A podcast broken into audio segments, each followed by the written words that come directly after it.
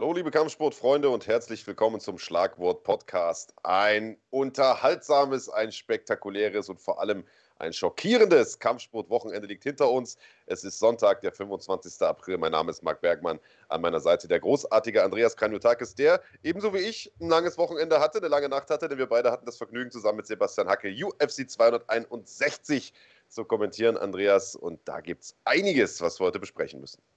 Also in der Welt, in der wir uns bewegen, äh, YouTube, ist es eigentlich schon fast ein Affront, nicht ein Titelbild zu haben, auf dem wir beide so machen und fassungslos daneben steht.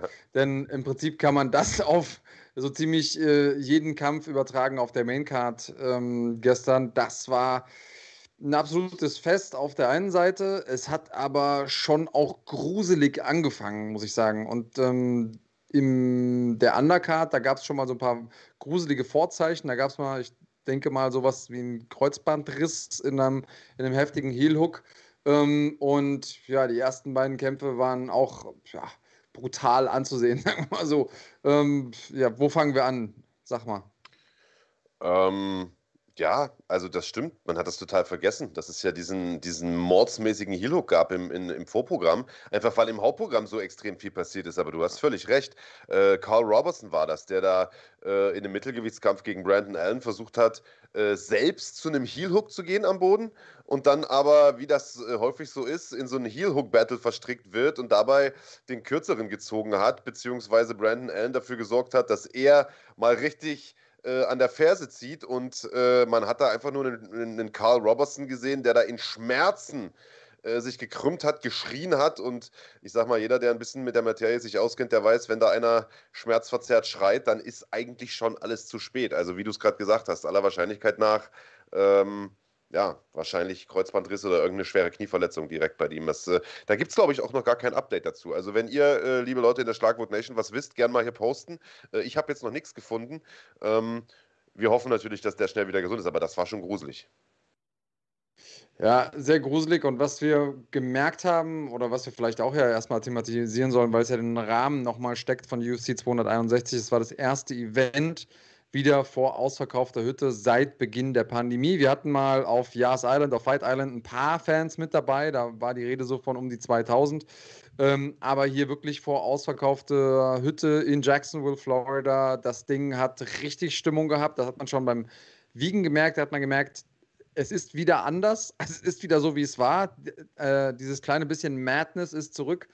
Und ich glaube, das hat man auch schon auf der Undercard gemerkt, dass die Leute nochmal ganz anders angepeitscht sind, dass die ganz anders reagieren in so einer Arena voller Fans, die auch alle sehr euphorisch sind. Und deswegen hatten wir äh, ziemlich viele Finishes und ähm, ziemlich viele Leute, die sich viel getraut haben und die viel gemacht haben. Ähm, und ich glaube, das ist auch der Grund, warum wir so eine absolut verrückte Fight Night gesehen haben. Oder zumindest mal einer der Gründe. Ja, absolut. Lass uns vorher vielleicht noch ein bisschen Hausputz machen. Freds Pads, willkommen als Supporter, willkommen in der Familie, sei gegrüßt. Und äh, diese, diese verdammten Planet Eater Jacken sind endlich angekommen, Mann. Du hast die Dinger echt verschickt. Also äh, Geigerzähler schreibt, äh, Big Daddy Planet Eater Jacke kam Freitag an. Danke dir. Aber hast du nicht mehrere verlost? Das war dann nicht nur eine oder was? Die andere ist da immer noch bei eBay ja, wahrscheinlich. Ja, genau. Das war, jetzt, das, das, war jetzt die, das war jetzt die letzte. Die war noch mit der Schneckenpost unterwegs. Ähm, die habe ich hier ja. auf dem Esel gepackt. Hat ein bisschen gedauert. Wunderbar. Gut, dann lass uns mal äh, über die Maincard sprechen und lass uns vor allen Dingen mal äh, das Tippspiel ähm, auswerten. Ich hatte ja, muss ich sagen, nachdem ich letzte Woche mal endlich wieder einen Spieltag gewonnen habe, äh, die Hoffnung, diese Woche an dir vorbeiziehen zu können. Vier Punkte lag ich hinten und ich war mir eigentlich felsenfest sicher, dass alle Tipps, die ich gemacht habe, äh, also hundertprozentige sind. Ich habe überlegt, ob ich Haus und Hof drauf setze. Äh, am Ende haben wir ein paar echt äh, heftige Schocker erlebt, aber lass uns vielleicht vorne anfangen. Los ging's mit Anthony Smith und Jimmy Crude, Halbschwergewichtsduell. Smith, der erfahrene Haudegen mit irgendwie seinem, glaube ich, 51. Kampf hat er bestritten. Äh, und Jimmy Crude, der junge Wilde. Ähm, und das war das erste kuriose Finish so, also auf der Maincard. Das Ganze hat angefangen, dass Smith eigentlich bewiesen hat, äh, dass er an seinem Striking gearbeitet hat, vor allen Dingen an, an, an der Grundlagentechnik. Und äh, wir sehen das ja immer wieder, vor allen Dingen auch an der Spitze. Die Grundlagen sind das, was die wichtigen Kämpfe am Ende des Tages entscheidet und gewinnt. Der Jab, einer der ja, vielleicht am meisten unterschätzten Waffen im MMA generell. Ähm, und er hatte viel Erfolg mit dem Jab, hat so einen Stiff Jab rausgehauen, seine Reichweitenvorteile ausgenutzt dadurch und hat aber immer wieder Low Kicks ähm, kassiert und wir haben das im Stream auch thematisiert. Ich weiß gar nicht, ob wir das schon erwähnt, erwähnt haben. Wir haben ja gemeinsam kommentiert, zusammen mit dem großartigen Sebastian Hackel ähm, bei The Zone und ähm, da haben wir uns schon Gedanken gemacht, so, oh, wenn der noch ein paar von diesen Low Kicks frisst, denn ähm, Crude hat im Vergleich zu Smith wirklich sehr viel breitere Oberschenkel. Hm, das heißt, da kommt auch ein bisschen was an. Und genau in dem Moment, als wir das äh, thematisieren, fängt sich Crude selbst einen Low-Kick. Und ähm, was danach passiert, ist äh, zwar medizinisch gut dokumentiert, aber trotzdem sehen wir es nicht allzu oft. Äh, und zwar ist die Rede von einem, äh, einer Peroneus-Lähmung. Das heißt, da läuft ein Nerv entlang am, äh, am äußeren Teil des Oberschenkels, knapp überhalb des Knies. Wenn der eben entsprechend getroffen wird, dann kann es zu einer Lähmung kommen. Ähm, und diese Lähmung entsteht dadurch, weil der Nerv eigentlich den Fuß versorgt und dafür sorgt, dass der Fuß sich, äh, sich ankippen kann. Und das konnte er nicht mehr. Ähm, dieser Jimmy Crude haben wir schon gesehen, in jüngster Vergangenheit mal Sean O'Malley, kann man sich daran erinnern. Seine einzige Niederlage, die er hat einstecken müssen, ist ähm, genau äh, dadurch zustande gekommen. Er konnte auch seinen Fuß nicht mehr bewegen. Und auch äh, Michael Chandler ist das schon passiert, äh, damals bei Bellator. Also das sind Dinge, die durchaus vorkommen. Auf der anderen Seite genau da zu treffen, ist nicht so einfach. Das heißt, das, man könnte ja sagen, okay, es ist jetzt so ein Ninja-Geheimwissen. Ich drückt oder, oder kickt da genau Mann. auf dieses Ding. Ähm, aber was, was Crude halt in, in dem Moment in Anführungsstrichen falsch gemacht hat, ist, er hatte keine Belastung auf dem Bein. Das heißt, er hat den, den Low Kick nicht geblockt, sondern hat in dem Moment das Bein nie, äh, versucht au, äh, umzusetzen, hochzuheben, wegzuheben. Und in dem Moment hat ihn Smith getroffen. Das heißt, da war keine Muskelspannung drauf, der Nerv deswegen nicht geschützt durch den angespannten Muskel. Bada bing, bada bang. Ein Ding hat das Ganze entschieden. Also es war schon auch nicht irgendwie ein Freak-Unfall. Da kommen wir ja gleich nochmal dazu, äh, sondern es war halt auch schon ein Stück weit Technik, obwohl natürlich Anthony Smith mit Sicherheit jetzt beim, beim Treten des Kicks nicht gezielt genau das erreichen wollte. Ich glaube, soweit können wir auch, auch gehen. Ja, Mann. Nein, glaube ich auch nicht. Also es war nicht geplant, dass er mit dem einen Kick den aus dem Rennen nimmt, aber es war natürlich trotzdem ein perfekt platzierter Kick und der ging wirklich so im Bereich aufs Knie. Also da hätte tatsächlich auch eine andere Verletzung kommen können. Also das war schon eine gut gemachte Aktion. Im Übrigen äh, der Albo äh, 07, glaube ich, äh, neues Mitglied, herzlich willkommen äh, bei uns auf dem Kanal. Ähm, er hat es ja hinterher auch selbst gesagt. Also ich habe sieben Kicks kassiert, alle auf dem Oberschenkel oder acht und hätte der Jimmy Crude die einfach mal auf den Unterschenkel geknallt, also äh, klassische Calf-Kick-Manier, äh, dann hätten wir jetzt hier einen ganz anderen Schnack, weil äh, dann, dann wäre er vielleicht derjenige gewesen, der runtergeht.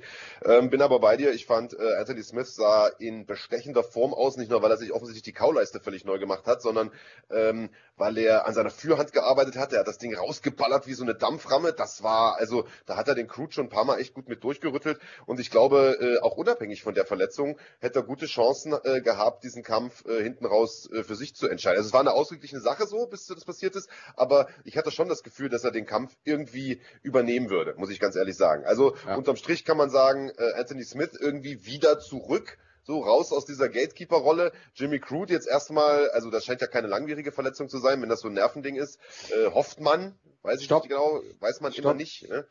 Äh, ja und ja und nein, ähm, denn ich habe mir tatsächlich noch ein paar Mal das, das Replay angeguckt und ähm, wir haben uns auch, in, als es live war, so ein bisschen auch auf diesen Fuß konzentriert. Das ist auch das, wo es quasi ursächlich herkommt, dass er keine Kontrolle mehr hatte über seinen Fuß. Aber man sieht relativ klar, in dem Moment, in dem er keine Kontrolle mehr darüber ähm, hat, über, über den Fuß, knickt auch das Bein weg. Und zwar knickt ja. das Knie ähm, nach innen weg. Und das ist meistens eigentlich ein Zeichen dafür, dass äh, auf dem Außenband keine Spannung mehr ist. Also es ist sehr, sehr wahrscheinlich, dass da auch im Knie was kaputt gegangen ist. Wahrscheinlich ferndiagnostisch ein Außenbandriss oder sowas. Das heißt, das ist von der Zeit, die es braucht zu heilen, auch von der Reha her weitaus komplizierter. Ich denke mal, wir werden Jimmy Crude wahrscheinlich frühestens in neun bis zehn Monaten wiedersehen, weil da ist ein bisschen was passiert. Naja, selbst diese Nervengeschichte, da weißt du es ja auch nie, äh, wie lange dauert das, wie lange dauert es nicht, was genau ist da kaputt. Ähm, wir wünschen auf jeden Fall an dieser Stelle gute Besserung. Äh, beschissen war das natürlich für mich, denn ich habe auf Jimmy Crude gesetzt. Ähm, du hattest tatsächlich Anthony Smith gesagt, Gott sei Dank nur nach Punkten, dementsprechend null Punkte für mich, ein Punkt für dich und ein Punkt auch für euch, für die Community. Ihr habt auch gesagt, Smith macht das nach Punkten. Scheiße, Mann. Ich dachte, Crude äh, äh knallt den um und äh, ja, schließt sozusagen auf äh, in die Top 10 hat nicht sollen sein. Nächster Kampf Uriah Hall gegen Chris Whiteman und auch das ist ein Kampf, der durch eine Verletzung äh, beendet wurde. Auch eine Verletzung am Bein, aber eine ungleich, ungleich ekligere Verletzung. Ja, vollkommen irre für die Leute, die noch nicht so lange mit dabei sind. Chris Whiteman hat ja quasi über Nacht die Welt schockiert, als er Anderson Silva ausgenockt hat erste Mal, als Anderson Silva so wirklich verloren hat, nachdem er diesen unglaublichen Run hatte in der UFC. Und ähm, das im ersten Kampf war schon so, okay, äh, der war irgendwie Lucky Punch und alle Leute haben gesagt, ja, das kann doch nicht sein und Anderson Silva ist ja so gut, äh, sofort das Rematch gemacht, dann, dann gab es das Rematch und letzten Endes ist Anderson Silva fast dasselbe passiert, ähm, das auch Chris Whiteman passiert ist. Jetzt hatte er, hat er komplett anders reagiert damals. Da will ich nachher auch nochmal drauf eingehen. Der, denn er hat sich einfach direkt gefreut wie ein Schneekönig. Denn Anderson Silva hat einen Low-Kick getreten und er hat ihn geblockt. Es gibt unterschiedliche Arten, Low-Kicks zu blocken.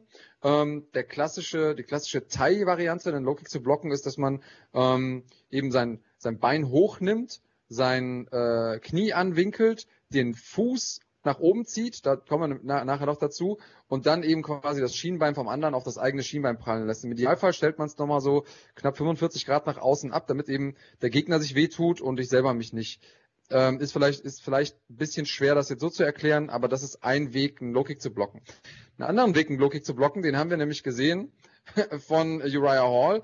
Der hat nämlich einen tiefen Low-Kick, den äh, Whiteman treten wollte, geblockt, indem er einfach sein ähm, Bein ein bisschen nach außen gewickelt hat und dann Belastung aufs vordere Bein gegeben hat. Auch da wieder kommt es auf den Winkel an, in dem man, in dem man sein Bein stellt. Das hat er alles richtig gemacht. Aber hat nicht nur den Low-Kick geblockt, sondern beim Blocken ist einfach mal der Unterschenkelknochen gebrochen von Chris Whiteman, ähnlich oder genauso im Prinzip, wie es bei Anderson Silva passiert ist, äh, in deren Kampf. Und also erstmal, wie unglaublich ekelhaft sah das aus. Also es war wirklich furchtbar. Es war absolut widerwärtig, es war ein absoluter Horroroptik, Alter. Ich hatte Gänsehaut und äh, ich fand, also man muss, sich, man muss sich vorstellen, der tritt diesen Kick, das Bein bricht in der Mitte durch, hängt quasi nur noch an Bändern und Haut und wickelt sich um das Bein äh, von Hall. Das war schon ekelhaft. Aber Whiteman hat es im ersten Moment gar nicht gemerkt. Adrenalin und so weiter. Ich meine, so ein Kick tut ja auch trotzdem ein bisschen weh. Du merkst es ja. Also er hat wahrscheinlich einen dumpfen Schmerz gemerkt, hat sich dabei nichts gedacht, will das Bein wieder aufsetzen, das hintere. Und dabei knickt das Ding halt komplett weg, weil überhaupt kein Knochen mehr also zusammenhält. Und das fand ich fast noch widerwärtiger. Und ich habe mich vorher mit meinem Vater unterhalten, der hat dieselbe Verletzung gehabt beim Fußball äh, vor vielen, vielen Jahren. Der sagt, du merkst es am Anfang echt nicht durch das Adrenalin, aber sobald der Schmerz kommt, ist unerträglich, Alter. Und ich möchte nicht in der Haut von Chris Whiteman stecken. Und man muss sagen, der Mann ist 36 Jahre alt. Äh, das ist eine Verletzung, da bist du nicht nach drei Monaten wieder da. Also das ist eigentlich das Karriereende. Ja, vor allen Dingen ist es ein Mann, der ja auch schon andere Sachen hatte. Also er hatte Kreuzbandrisse, er hatte irgendwie eine Nackenverletzung, die operiert werden musste und so weiter und so fort. Ähm, und wer hat sie geschrieben? Äh, Conciliar schreibt hier, was das für Kräfte sein müssen. Ja, da wird man sich erst nochmal bewusst drüber und Vielleicht auch da nochmal äh, kurz ins Medizinwissen, äh, äh, das Medizinwissen bedient. Was da jetzt passieren muss, ist letzten Endes ist der der Tibia-Knochen, so heißt dieser Unterschenkelknochen, ähm, hohl. Das heißt, man geht ja immer davon aus, dass, äh, dass die Dinger irgendwie massiv sind, aber tatsächlich äh, sind die Dinger hohl. Wer The Revenant gesehen hat, äh, ne, also ihr wisst, was ich meine. Wer nicht, dann äh, guckt euch den Film an, guter Film. Und was man macht, ist, man steckt quasi von oben nach unten quer äh, oder längs eine äh, Stabilisierung durch, äh, wie so eine Stahlstange, und die wird nochmal von der Seite mit Schrauben befestigt, dass dieser Knochen möglichst am Stück ist, denn der ist ja jetzt auseinandergebrochen und damit der am Stück gehalten wird in einer, in einer Linie und dann wieder zusammenwachsen kann. Das, also man hört das schon, das ist auch kein kleiner Eingriff. Ähm, das Ding ist schon richtig ordentlich und äh, ich sag mal, Whiteman hatte ja sowieso sportlich, ich nenne es mal eine Durststrecke, Ähm, hat jetzt zwar seinen letzten Kampf gewonnen, aber ähm, das ist etwas, äh, ich frage dich jetzt mal, rechnest du damit, dass wir Chris Whiteman nochmal in absehbarer Zeit kämpfen sehen und wird es dann, wird es dann irgendwie nochmal für ihn was da oben mitzuspielen? Weil ich meine, der ist ehemaliger Champion, saß äh, on top of the world. Was macht man mit dem jetzt? Ich glaube, die Karriere ist vorbei. Also ernsthaft, das ist eine karrierebeendende Verletzung. Der Mann ist 36. Du hast es gerade gesagt, hatte einen, einen, harten Lauf zum Schluss, auch wenn er jetzt den letzten Kampf verloren hat. Davor irgendwie von sieben Kämpfen fünf verloren, alle fünf durch K.O. Jetzt äh, knallt er sich den kompletten Unterschenkel weg. Und ich sag mal, sowas heilt natürlich, also das heilt ja ohnehin schon scheiße, aber wenn du halt auch Ende 30 bist, noch mal schlechter, als wenn du was weiß ich, Anfang 20 bist. Also ich glaube, äh, der Drops ist gelutscht. Anderson war damals, glaube ich, auch äh, weit über ein Jahr raus, bevor er wieder angefangen hatte. Du musst dir vorstellen, das ist ja nicht nur, dass das zusammenwächst und du machst Physio, sondern du musst ja auch wieder im Training anfangen, mental äh, sozusagen äh, bereit sein, wieder zu kicken und Kicks zu blocken ohne sozusagen jedes Mal Angst zu haben, shit, das Ding bricht mir wieder. Ähm, also ist eigentlich eine Katastrophe im Prinzip. Äh, kannst du die, kannst du die Handschuhe an den Nagel hängen. Und äh, einer unserer User, äh, zartes Rehlein, 91 netter Name übrigens, hat geschrieben, äh, Whiteman hatte damals einen Pakt mit dem Teufel. Also damals, als er sozusagen den Kampf dadurch gewonnen hat gegen äh, gegen Anderson Silva, als der sich das Bein gebrochen hat. Und gestern war Zahltag, Alter. Das ist natürlich sehr, sehr dramatisch äh, formuliert, aber tatsächlich äh, ist die, ist, ähm, ist der Grund für diesen, diesen Unterschenkelbruch ja eigentlich ein ganz anderer. Das haben wir gestern in der Sendung nochmal, äh, noch äh, im Prinzip genau erklärt, denn eigentlich war es ein Fehler von White, ein Fehler in Anführungsstrichen von Whiteman selbst. Er hat einfach nicht korrekt getreten. Ja, er hat, äh, der, das Bein war nicht richtig angespannt. Ja, er hat das, den Fuß nicht angezogen, so dass die äh, Schienbeinmuskulatur nicht angespannt ist. Die schützt im Prinzip, stützt das Ganze auch ein bisschen. Sicherlich kann sowas auch passieren, wenn man korrekt tritt. Das muss man auch sagen. Wenn einer tritt wie ein Pferd und äh, was weiß ich, man vielleicht aufs Knie tritt oder keine Ahnung. Aber ähm, das hätte das wahrscheinlich verhindern können. Also in dem Sinne muss er sich den äh, Schuh wahrscheinlich sogar selbst anziehen und das macht die Sache natürlich umso bitterer. Ähm, ich fand dabei aber, muss ich sagen, die äh, Reaktion von Uriah Hall sehr, sehr äh, sehr, sehr fair, sehr, sehr gut. Äh, die beiden haben sich ja vorher eigentlich eher in den Haaren gehabt, nicht gut verstanden, aber er hat ja. das sehr, sehr äh, fair reagiert und hat gesagt, ich wünsche der Familie alles Gute und egal, äh, wo ich in den Rankings stehe, wenn der mal wieder zurückkommen sollte, was ich nicht glaube, ähm, dann werde ich dem ein Rematch äh, geben. Das, das bin ich ihm schuldig. Das fand ich. Ja, fand und er sagte, also erstens hatte der von der ersten Sekunde an keine Regung. Ganz anders als Whiteman. Guckt euch mal den Kampf an, der sich sofort freut wie ein Schneekönig und dann irgendwann realisiert, hm, vielleicht sollte ich, vielleicht sollte ich mich ein bisschen weniger freuen, denn da ist gerade was Blödes mit meinem Gegner passiert. Ähm, und, und Hall, der sofort versteinerte Mine. Ähm, übrigens, Fun Fact, äh, ist das erste Mal, dass jemand in der UFC gewonnen hat, ohne einen einzigen Schlag oder Tritt abgefeuert zu haben. Ja.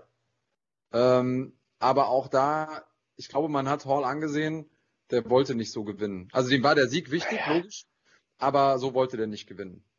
Digga, am Ende des Tages ist ein Sieg ein Sieg und ich glaube, in, in, in zwei, drei Monaten würde er auch sagen, gut, ich habe meine Kohle bekommen, ja, die verdienen dann auch das doppelte Geld und so weiter, aber natürlich willst du so nicht gewinnen, äh, ganz ohne Frage. Und weil irgendjemand geschrieben hat, äh, was müssen da für Kräfte walten, sorry, ich habe jetzt den Namen äh, nicht mehr ganz auf dem Schirm, der Chat ist jetzt schon weitergerutscht. Was da für Kräfte walten müssen, das kann man ja alleine daran ab, daran ermessen, wie laut dieser Bruch auch war.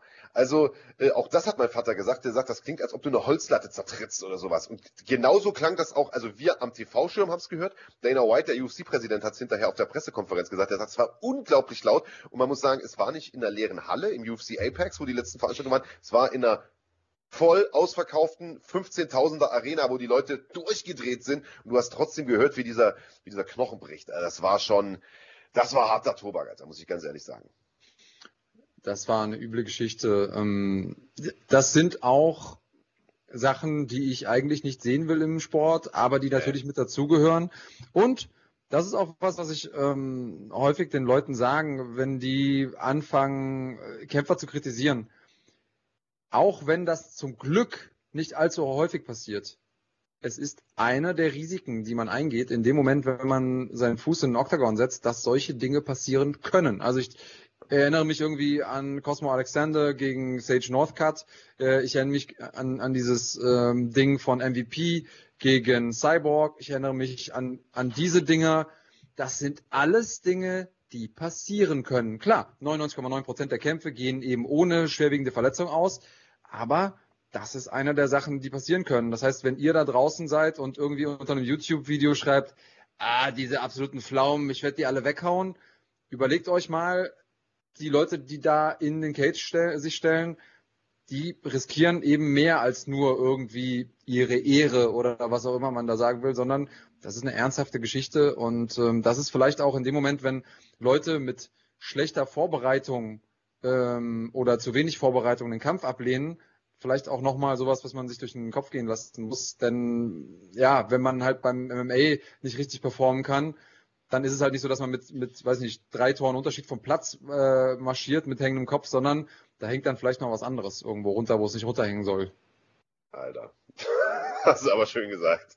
Ja, ähm, ja äh, ich lasse mir nochmal durch den Kopf gehen, äh, wie das mit den Tipps gestern gelaufen ist, denn wir haben beide getippt auf Uriah Hall, dass er das durch TKO macht. Ich habe allerdings gesagt, er macht es in der zweiten Runde. Du hast gesagt, er macht es in der ersten Runde. Da das Ganze natürlich als TKO-Sieg gewertet wurde, also Penner natürlich zwei volle Punkte eingestrichen. Wie machen wir es denn mit der Schlagwort Nation? Die haben äh, gleiche Stimmverteilung auf TKO 1 und TKO 2. Wir haben den ja mal einen Punkt gemobst, weil ich vergessen hatte, da irgendwas ja. in der Maske einzugeben. Wollen wir den den Punkt hier schenken und sagen, wir, wir lassen den einer gelten? Ey, ganz im Ernst, das ist schon, das ist schon, weiß ich nicht, Tausende gegen einen oder gegen zwei, ja. Ich würde sagen, wenn wir denen jetzt noch in solchen Zweifelsfällen noch einen Punkt zugestehen, mega, ey. Wie ich bin okay, okay, das ist gut. Dann machen wir das ist wenigstens eine klare Regelung. Wenn die, wenn Gleichstand ist, dann, äh, dann zu unserem Vorteil. Ey, die okay, haben schon die Schwarmintelligenz auf ihrer Seite. Gut, gut, gut. Also bedankt euch bei Big Daddy, wenn er am Ende des Tages gegen mich verliert, denn ich werde definitiv noch aufholen. Ähm, ja, nächster Kampf. Und äh, da waren wir denn schon beim ersten Titelkampf. Drei an der Zahl waren es ja. Zweimal die Damen, einmal die Herren. Äh, Valentina Shevchenko gegen Jessica Andrade. Das war im Prinzip der Fight, wo sich eigentlich alle Experten im Vorfeld einig waren und gesagt haben, da ist eigentlich nichts dran zu rütteln. Äh, wird ihren Titel verteidigen. Die ist einfach die absolute Überqueen da in ihrer Gewichtsklasse und eigentlich, wenn wir ehrlich sind, auch darüber hinaus. Und Jessica Andrade war mal Titelträgerin im Strohgewicht, kommt da aber in der Gewichtsklasse höher, ist gefühlt irgendwie 15 Zentimeter kleiner und äh, hat die Power, hat das Strike Striking ist gut am Boden, aber äh, all das hat Valentina Shevchenko auch. Und äh, irgendwie hat man ja trotzdem aber insgeheim gehofft, vielleicht gibt es ja die Überraschung, aber ehrlicherweise muss man sagen, Big Daddy, die gab es nicht. Ja, oder vielleicht doch, aber eben an, anders als man. Also im negativen Sinne nämlich, vielleicht. Ja, ja. Äh, Im Sinne von, dass äh, Valentina Shevchenko so leichtes Spiel mit ihr hatte, denn so ein bisschen erinnerte es dann doch an, ähm, an den Anfang des Kampfes, des ersten Kampfes gegen Rose Namajunas, wo man das Gefühl hatte, okay, die kriegt hier gar keinen Fuß auf dem Boden, die Brasilianerin. Ähm, nur mit dem Unterschied, dass sich dann äh, eben Shevchenko nicht hat slammen lassen. Ich glaube, dass Andrade einfach wirklich eine der besten Kämpferinnen der Welt ist, aber zur, zur Top-Elite fehlen ihr diese paar Millimeter, diese paar Hundertstel ähm, also ich, ich feiere sie und ich glaube, dass sie jede andere, der, als der Damen, die jetzt da heute auf der Card waren, vielleicht nochmal mit Ausnahme von Amanda Nunes, ohne Probleme, nicht ohne Probleme, aber sehr, sehr wahrscheinlich besiegen kann in der UFC. Aber die drei halt dann eben nicht. Und ähm, das hat man gesehen. Ähm, das hat mir schon fast ein bisschen leid getan für sie, weil das war keiner von diesen Kämpfen, wo man sagt, okay, du hast verloren, aber irgendwie ne, richtig gezeigt, dass du mithalten kannst. Nee, man, das war einfach, da war ein Klassenunterschied. Ja, sie hat einfach das Problem. Also sie ist tatsächlich, ich finde wirklich, sie ist eine gute Kämpferin, Mann. Also sie macht viele Sachen wirklich gut. Sie hat einfach das Pech, dass sie zu klein ist. Denn zwungen mindestens im Fliegen, eigentlich sogar im Strohgewicht zu kämpfen. Und äh, das Fliegengewicht ist zwar scheiße besetzt, aber es hat halt Valentina Shevchenko. Das ist diese eine gute Kämpferin und an der wird die definitiv nicht vorbeikommen. Das haben wir gestern gesehen. Und im Strohgewicht hast du gleich drei, vier, fünf starke Kämpferinnen. Da wird sie oben auch, glaube ich, nicht nochmal einen Stich sehen. Ich weiß es nicht, aber ich kann es mir nicht vorstellen. Den Titel hat sie schon gehalten, aber ich glaube nicht, dass ihr das nochmal gelingen würde. Wenn die irgendwie größer wäre und was weiß ich, vielleicht im Federgewicht, da wäre die gut aufgehoben, so, weißt du? Aber Gut, da ist jetzt Amanda Nunes am Start. Das wird wahrscheinlich auch nicht leichter. Ja, es gibt einfach so diese zwei, drei extrem starken Mädels, wo, wo, kein, wo kein Vorbeikommen ist. Und Jessica Andrade ist wirklich gut, aber eben nicht so gut. Und das haben wir, äh, das haben wir gestern tatsächlich nochmal gesehen. Ähm, Was dann die Tipps anging, gab es auch nicht ganz so viele Überraschungen. Das ist im Prinzip auch der einzige Kampf, in dem ich mal zumindest ein bisschen glänzen konnte, denn ich habe gesagt, Shevchenko macht das vorzeitig. Äh, du und die Schlagwort Nation habt beide gesagt, sie macht es nach Punkten. Äh, dementsprechend für mich zwei Punkte für euch beide je ein. Äh, war im Prinzip der einzige Kampf, in dem ich mal ein bisschen Strecke machen konnte. Aber auch nur so. Hast du nicht gemacht, die, äh, hast du nicht gesagt, die macht das über Submission? Nee. Bist du sicher? Guck nochmal nach. Bin mir hundertprozentig sicher. Kannst du da nachgucken, Alter? Du zweifelst das doch an. Digga, ich schreibe mir die Scheiße mit im Gegensatz zu dir. Ähm, ah, alles gut. Ja, die Frage nee, ist, was ich macht muss, man ich jetzt? muss ehrlicherweise sagen, der Kampf ist tatsächlich auch genau so abgelaufen, wie ich es mir gedacht habe. Das passiert ja wirklich selten, aber äh, in dem Fall ist es tatsächlich so gewesen. Äh, aber gut, bringt mir am Ende des Tages auch nichts, äh, wie wir gleich aber, sehen was, werden. Was machen wir jetzt mit Shevchenko, oh, bevor wir jetzt zum nächsten Kampf gehen? Ach so, ja, genau. Also, äh, also ich, das habe ich ja in der Übertragung schon gesagt, bin der Meinung, es muss der dritte Kampf gegen Amanda Nunes kommen. Ich wüsste nicht, wer der im Fliegengewicht gefährlich werden soll. Es gibt da einfach keinen. Ich meine, jetzt holen die schon diesen diese kleine äh, Jessica Andrade aus dem Strohgewicht da hoch. Also sie hat ja im Fliegengewicht mal gar nichts verloren. Also zumindest nicht gegen solche Kaliber. Äh, für mich muss der Kampf gegen, äh, gegen Amanda Nunes kommen. Die ist natürlich mittlerweile nochmal deutlich bulliger als damals, äh, als die gegeneinander gekämpft haben. Die haben ja schon zwei Kämpfe miteinander gemacht. Der letzte war sehr, sehr knapp, sehr, sehr, also auch nicht unumstritten, äh, geteilt für äh, Nunes entschieden worden von den Punktrichtern. Jetzt ist sie natürlich auch noch parallel nicht nur Bantamgewichtstitelträgerin, sondern auch Federgewichtstitelträgerin. Das heißt, sie hat nochmal das ein oder andere Kilo mehr Muckis irgendwie auf dem, auf dem Schultergürtel. Äh, ich, das wird natürlich nicht einfach, aber das wäre aus meiner Sicht der Kampf, der kommen müsste. Dana White hat aber gesagt, der UFC-Präsident, der hat da keinen richtigen Bock drauf. Der sagt also, wenn die Mädels das beide wollen und kommen zu mir und sagen, mach den Kampf, dann mache ich's aber ich würde es jetzt nicht forcieren, weil äh, ich würde lieber die beide in ihren jeweiligen Universen sozusagen, in ihren jeweiligen Gewichtsklassen, äh, ihren, äh, ihr, ihr, jeweils eigenes Vermächtnis äh, aufbauen lassen. Aber wie viel ist das wert? Ja, äh, die Frage ist, wie machst du das, wenn du keine Herausforderin hast jetzt bei Valentina Shevchenko, äh, wo du dir denkst, ja, ja, Mann, die kann es machen. Die ja, und ist nun ist ja genauso. Ja, und nun ist genau das gleiche Problem. Ja. Im Prinzip musst du ja schon fast drüber nachdenken, ob du die nicht mal gegen Männer kämpfen lässt, äh, damit es irgendwie nochmal spannend wird für die. genau, gegen Jake Paul. Der hat sich mit DC angelegt, ne? Im, im erstes mitbekommen. Im Publikum gab es ja, ein bisschen Beef also zwischen den beiden. Ich glaube, also ich weiß gar nicht, wer sich mit wem angelegt hat, aber auf jeden Fall hat DC mal eine Ansage gemacht. Äh, ich glaube, die Jugend, äh, ich glaube, die Jugend hätte gesagt, er hat ihn therapiert. Ähm, und äh, habe in dem Post-Fight-Interview von ähm, oder äh, Post-Event-Interview von Dana White so ein bisschen rausgehört, dass der gesagt hat, ey, der Typ geht mir so hart auf die Nerven, aber dadurch, dass ihr die ganze Zeit auf den eingeht, muss ich jetzt auch über den sprechen und sogar DC hat sich dazu hinreißen lassen, sich jetzt mit ihm abzugeben. Also irgendwas macht er richtig. Also ich glaube, dass er auf der einen Seite eine riesen Abneigung hat gegen diese Paul-Brüder, auf der anderen Seite aber auch so eine Art Wertschätzung für deren Marketingtalent. Hast du es auch so eingeschätzt? Keine Ahnung, ich habe das Gespräch nicht mitbekommen, aber von der Körpersprache her sah das schon so aus, als ob da, äh, als ob da der, der Schulhofboss sozusagen, der dicke Junge, äh, auf dem Schulhof mal kurz äh, zum Neuling geht und sagt, pass mal auf, äh, halt mal die Backen, sonst gibt's, äh, sonst gibt's eine geknallt. Aber gut, äh, wir wollen, wir wollen ja nicht über Jake Paul sprechen, sondern über die äh, beiden verbliebenen Kämpfe, die wir noch hatten. Zhang Wei Li gegen Rose Namajunas, äh, die Chinesin zurückgekommen nach einen der besten Kämpfer aller Zeiten gegen Joanna und Jacek. Eine unglaubliche Schlacht im März letzten Jahres. Rose Namajunas, eine, die äh, ihren Titel sich zurückerobern wollte, den sie ja verloren hat damals gegen Jessica Andrade. Ähm, ja, genau, gegen Jessica Andrade. Äh, und es war so dieser Kampf Power gegen Technik, zumindest auf dem Papier. Aber am Ende hatte auch die Technikerin jede Menge Power.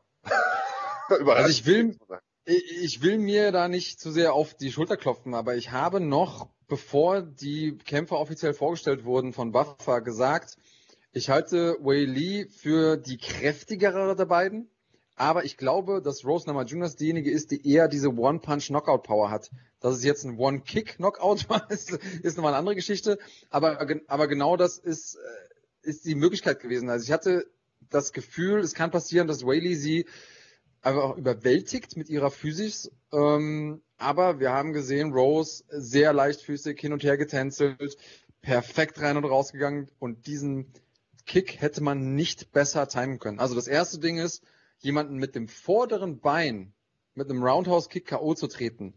Das ist nicht einfach.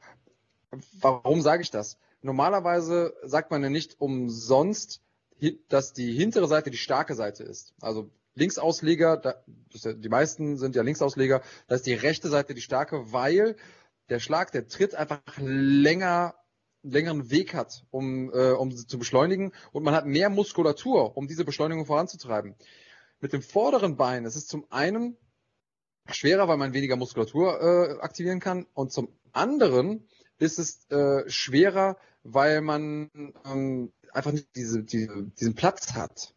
Und was sie großartig gemacht hat, sie hat es vom Timing her so gemacht, sie hat einen kleinen Zwischenstep gemacht und hat dann unter der Deckung von äh, Wei Li vorbeigetreten und dann genau das Kinn getroffen. Also Timing hoch 10 einfach.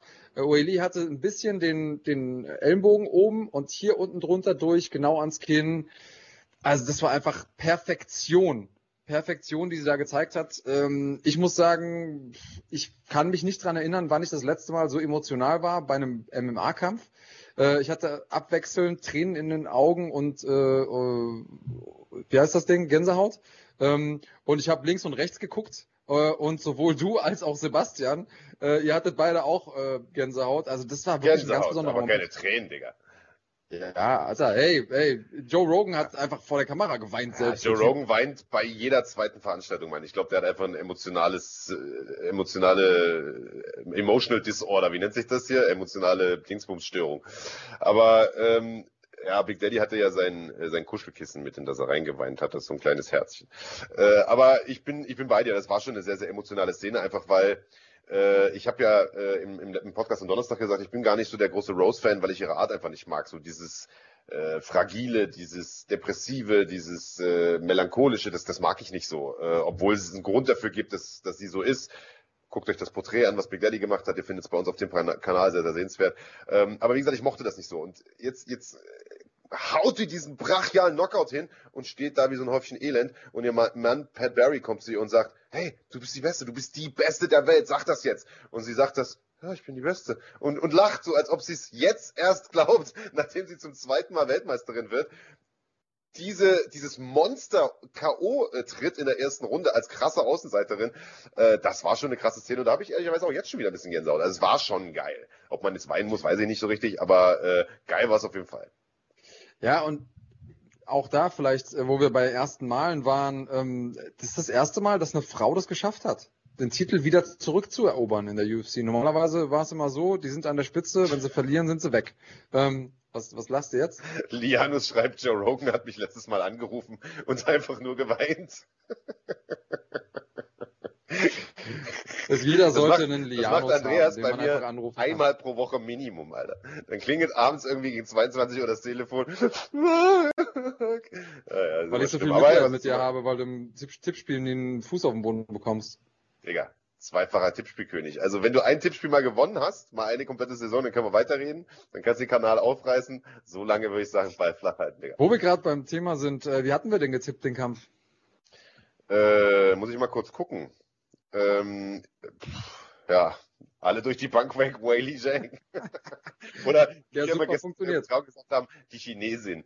Äh, also wir haben alle auf die Chinesin getippt. Äh, ich habe gesagt, die macht's durch K.O. Äh, du und die Community haben gesagt, nach Punkten. Ja, war eine Nullrunde für alle, sage ich mal. Ja, ja, warte mal, es gab noch eine Sache in dem Kampf, über die wir vielleicht sprechen müssen. Und zwar, ähm, Zhang hatte sich ja aufgeregt während des Kampfes oder nach dem Abbruch, dass der Abbruch vielleicht zu früh gekommen sei. Magst du dazu was sagen?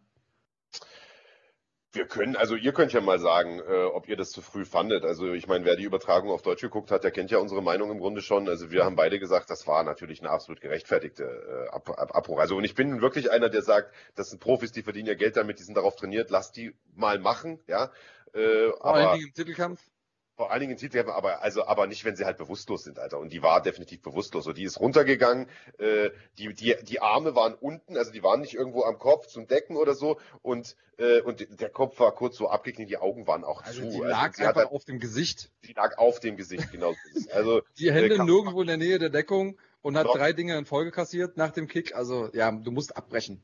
K.O. geht's nicht, ja. Aber ich glaube auch, wenn sie sich das anguckt zu Hause und sozusagen Adrenalin weg ist und Emotionen ein bisschen äh, sich runtergekühlt haben, dann, dann gehe ich davon aus, äh, dass sie das auch einsehen wird, sage ich mal. Aber gut, kommen wir zu, äh, zu Jorge Mavidal und Kamaru Usman. Lieber Andreas danke darüber.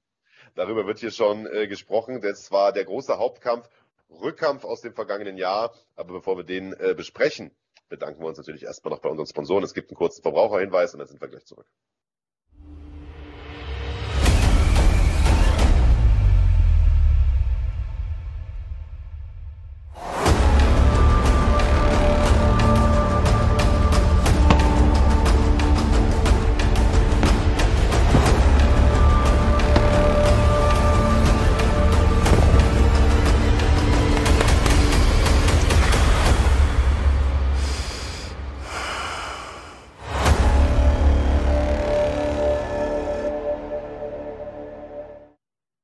Also besten Dank an die guten Jungs und Mädels von NanoSquad, nanosquad.de, euer Shop für CBD-Produkte. Bei NanoSquad bekommt ihr nämlich hochwertige Cannabidiol-Produkte, die in Zusammenarbeit mit Wissenschaftlern und Athleten speziell für Sportler entwickelt werden, in höchster Qualität und vor allem frei von psychoaktivem THC. CBD wirkt entzündungshemmend, verhindert Muskelrückgang, verbessert den Schlaf-Wach-Rhythmus und unterstützt den Körper dadurch besonders bei der Regeneration. MMA-Kämpfer wie Felix Schiffert, Marc Dussis oder Alexander Popek haben sich davon bereits überzeugt und verwenden Nanosport-Produkte in ihrer täglichen Routine. Mandy Monster Böhm, meine Wenigkeit übrigens auch. Na, dann muss das Zeug gut sein. Weitere Informationen und Produkte von NanoSquad findet ihr auf nanosquad.de oder auf deren Internetseite at the NanoSquad.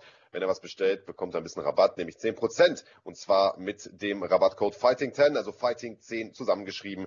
Äh, das hilft auch uns. Auch wir bekommen einen kleinen Share, wenn er diesen Code benutzt. Der Versand ist kostenlos und erfolgt innerhalb von ein bis zwei Werktagen. Aber NanoSquad ist nicht unser einziger Sponsor, lieber Big Daddy.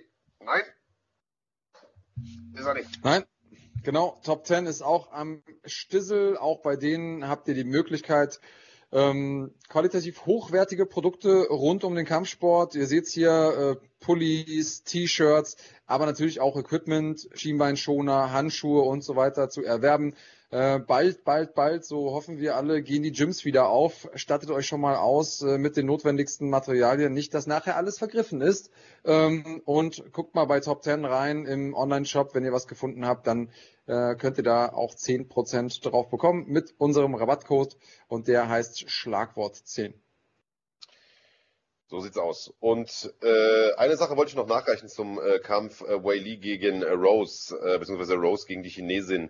Ähm, äh, es wird wahrscheinlich einen Rückkampf geben, zumindest wenn es nach Dana White geht. Also das ist ja auch eine Sache, die wir während der Übertragung gestern gesagt haben. Eigentlich wäre es schon sinnvoll, äh, gleich einen zu machen, weil das war schon schneller K.O. Wei Li äh, sehr, sehr dominant vorher als Titelträgerin, auch wenn sie jetzt nicht lange Champion war. So war das doch äh, eine sehr, sehr dominante Performance, wie sie den Titel gewonnen hat. Und äh, äh, die erste Verteidigung war zwar kein dominanter Sieg, aber es war eine mega Schlacht. Also äh, das hat sie sich, glaube ich, verdient. Ähm, und äh, Dana White hat gesagt, wenn es nach mir ginge, äh, würden wir dann einen Rückkampf machen. Hätte ich persönlich auch nichts dagegen. Ihr könnt ja mal reinschreiben, was ihr davon denkt.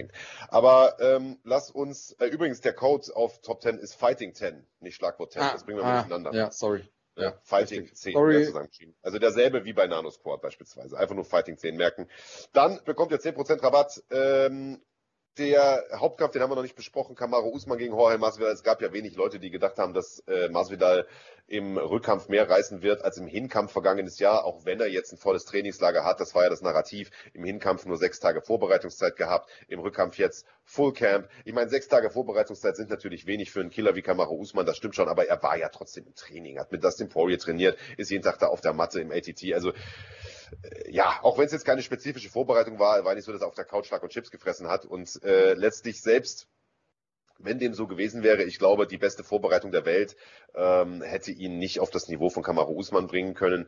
Ähm, und das, äh, aber das am Ende so abläuft, wie es abgelaufen ist, das hätte ich wiederum auch nicht gedacht. Also ich dachte ehrlich gesagt, Usman wiederholt das, was er im ersten Kampf getan hat, ringt ihn fünf Runden lang, neutralisiert ihn, äh, aber dass er es wagt, mit ihm zu striken und ihn tatsächlich auch einfach mal wirklich eiskalt auszukontern und K.O. zu schlagen, das hätte ich nicht erwartet und äh, genau das hat er getan. Also die Frage kam mir gerade, ist der jetzt Pound for Pound, also gewichtsklassenübergreifend der Beste, wenn es nach mir geht?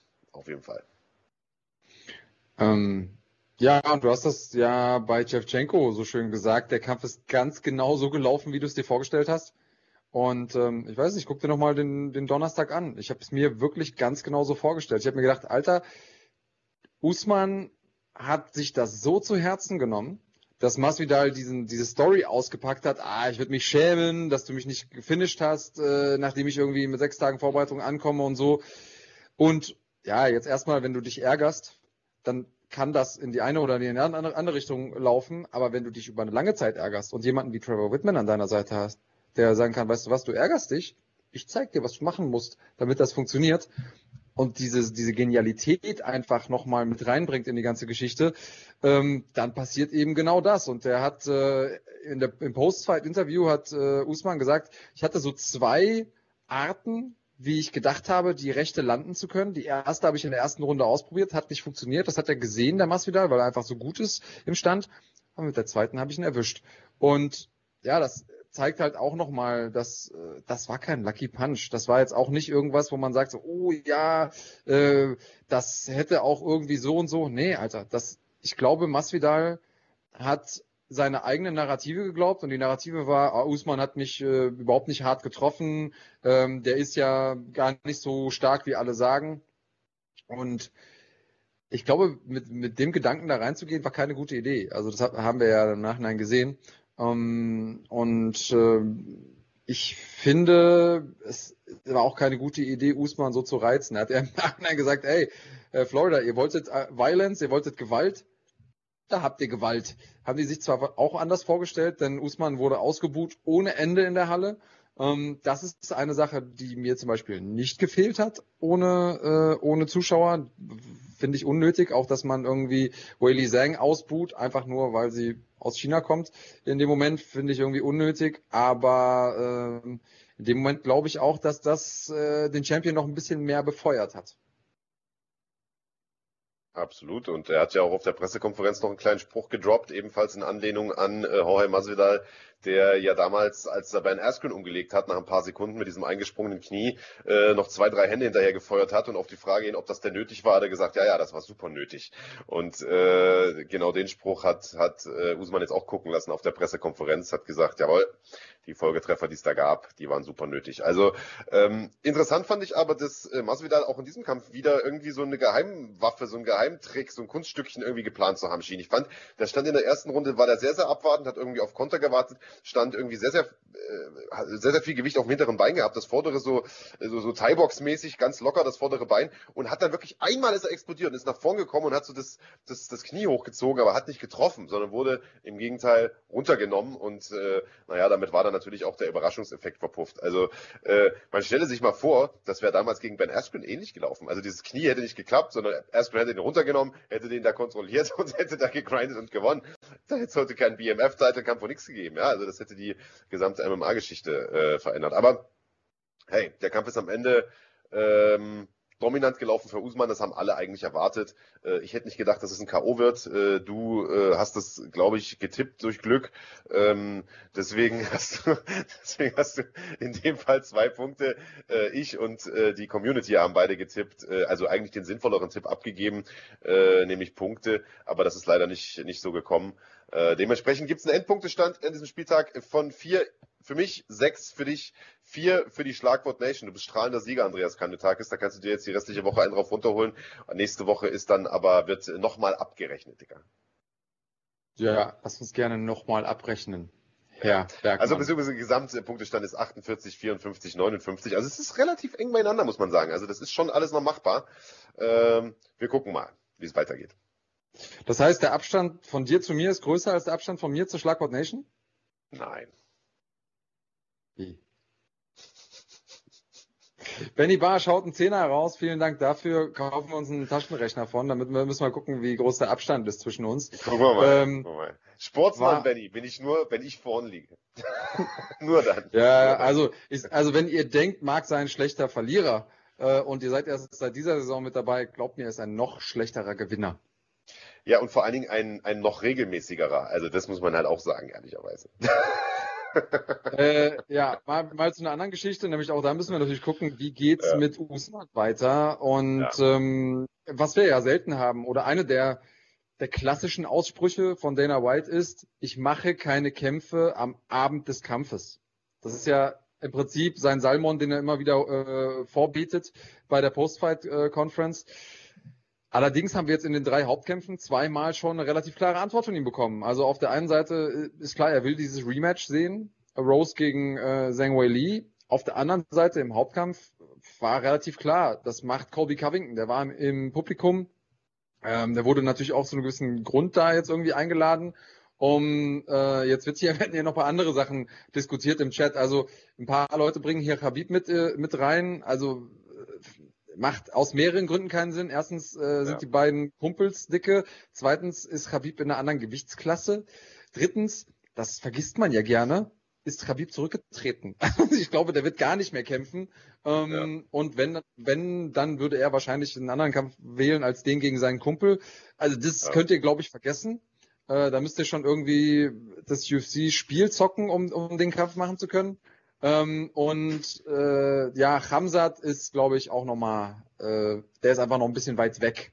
Der muss die Frage wurde auf der Pressekonferenz auch gestellt, also es wurde direkt äh, dementiert äh, von Dana White. Ich, also ich bin, also der, der Kampf gegen Kobe stand ja im Grunde schon vorher. Also es hieß ja, Kobe bekommt definitiv den Sieger dieses Kampfes, egal wer es ist. Ähm, Freue ich mich riesig drauf auf den Kampf. Der erste Fight war ein Knaller, äh, Usman gegen, gegen Covington. Äh, der zweite Kampf wird hoffentlich genauso gut. Äh, ich bin mal gespannt, denn Usman hat sich seitdem nochmal stark weiterentwickelt. Ich äh, hoffe für Kobe eher auch, weil ähm, sonst wird er wahrscheinlich dasselbe erleben äh, wie im letzten Fight, nämlich auf die Bretter gehen. Eine andere Sache, die ich sehr, sehr interessant finde, ist aber, wie geht's mit äh, Masvidal weiter, der jetzt im Prinzip als BMF-Champion trotzdem zweimal in Folge verloren hat, also offensichtlich an der Spitze nicht mithalt, mit, mithält. Ähm, wir hatten aber ja einen gewissen Nate, äh, Nick Diaz im Publikum sitzen, der offensichtlich Bock hat, nochmal zu kämpfen. Dana White hat gesagt, den werde ich einen Kampf besorgen. Und Alter, der original baddest Motherfucker on the planet gegen den sozusagen offiziellen baddest Motherfucker on the planet. Das wäre dann ein Kampf, dafür würde ich Eintritt bezahlen. Äh, die Frage kommt hier jetzt ein paar Mal im Chat. Was glaubt ihr, wen, wen Nick Diaz vorgesetzt bekommt? Ich glaube nicht, dass der so einen Top 5 Guy bekommt, so, so einen Titelcontender, sondern das wird eher so ein Show Attraction Kampf, also so ein, ja, der wird einen Mass wieder bekommen oder sowas, gehe ich von aus. Oder was meinst du? Ja, ja, 100 Prozent bin ich, bin ich auch deiner Meinung. Ich glaube, die machen nochmal so ein, so ein BMF-Revival quasi und ähm, aus der Marketing-Sicht für die UFC natürlich Gold. Ähm, und ich glaube, das, das macht doch total Sinn. Und wenn er dann auch wieder mal häufiger kämpfen möchte, Diaz, dann ist das auch ein guter Einstieg. Ja, absolut, Mann. Ja, dann sind wir da, glaube ich, äh, auch durch, was die UFC angeht und kommen zu unserem, oder hast du noch was? Nein. Nee, nee, ich würde sagen, dass äh, jetzt zur Post-Fight-Analyse haben wir ja ein bisschen was gemacht. Wir quatschen jetzt seit 50 Minuten, äh, kann man mal machen. Und äh, ich weiß, dass viele Leute da draußen äh, im Prinzip die ganze Woche warten auf, auf sowieso den Podcast, aber auf eine Sache nochmal ganz besonders. Und das ist unser Gewinnspiel. Wie heißt denn unser Gewinnspiel, Marc? Weißt du das? Digga, ich warte selbst drauf, Mann. Wie heißt es? Ihr wisst es auch. What's in the bag? Spielt den besten Trailer der Welt, Mann.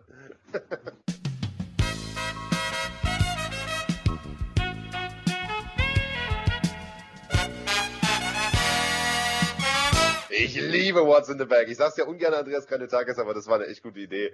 Hau raus, was gibt's heute Schönes? Wie viele Taschen sind am Start? Wie viele Preise gibt's?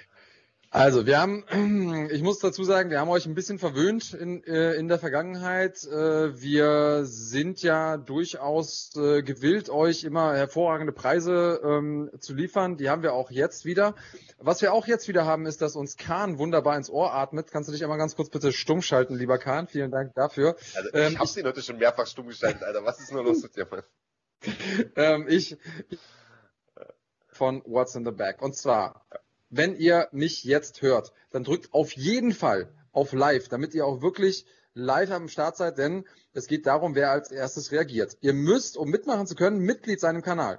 Das bedeutet auch, ihr müsst hier entweder Supporter sein, Basic-Mitglied oder Premium-Mitglied. Dann dürft ihr mitmachen. Habt ihr die richtige Antwort, seid kein Mitglied, also habt nicht neben eurem Namen äh, so einen kleinen Kämpfer abgebildet, so ein Emblem, dann könnt ihr eure Antwort leider nicht zählen. Ich stelle eine Frage das erste Mitglied, das von uns im Chat als erstes angezeigt wird mit der richtigen Antwort. Dieses Mitglied bekommt dann die Chance aus mehreren Taschen zu wählen und bekommt den Inhalt. Es geht also nicht um die Tasche an sich, sondern es geht um den Inhalt der Tasche. Heute haben wir nur zwei Taschen, gefüllt mit coolen Sachen, aber nur zwei.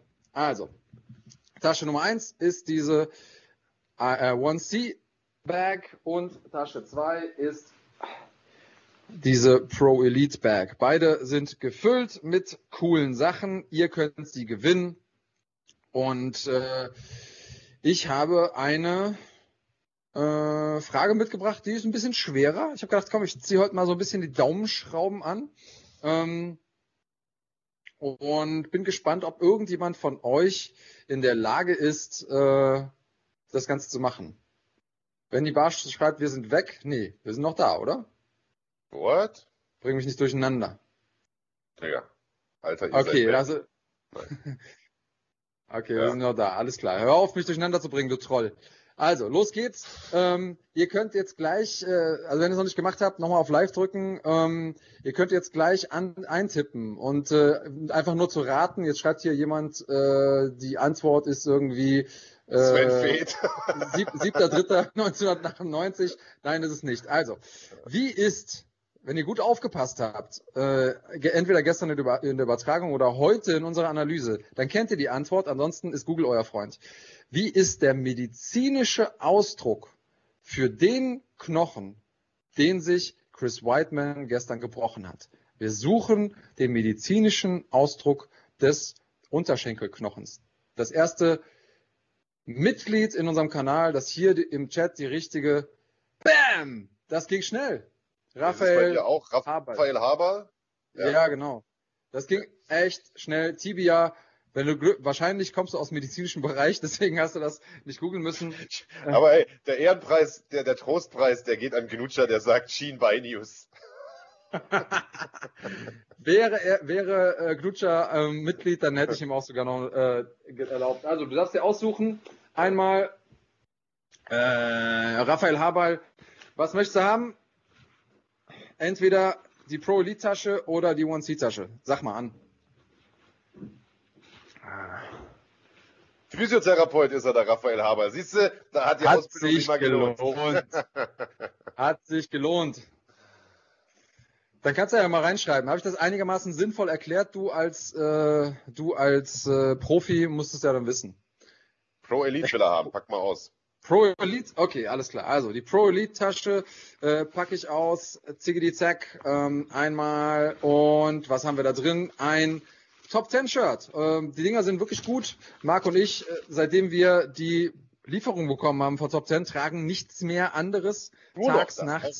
Sauna. Meine Frau ist schon richtig heiß und äh, also besser geht's nicht. Seitdem ist mein Sexleben auch wieder auf Spur. Also ich kann Top 10 in, in allen Lebenslagen nur empfehlen. Also, ähm, dem, dem Gewinner gerne äh, einmal. Scheiße. Was redest du, Alter? ähm, an den Gewinner noch einmal, Raphael Haberl, ähm, ähm, meld dich mal bitte bei Instagram und äh, sag uns deine, deine Adresse, dann schicken wir dir das Ding zu. Und ich freue mich, denn du hast ja gerade geschrieben, dass ich alles gut erklärt habe. Äh, das bedeutet mir natürlich viel von einem, von einem Fachmann wie dir.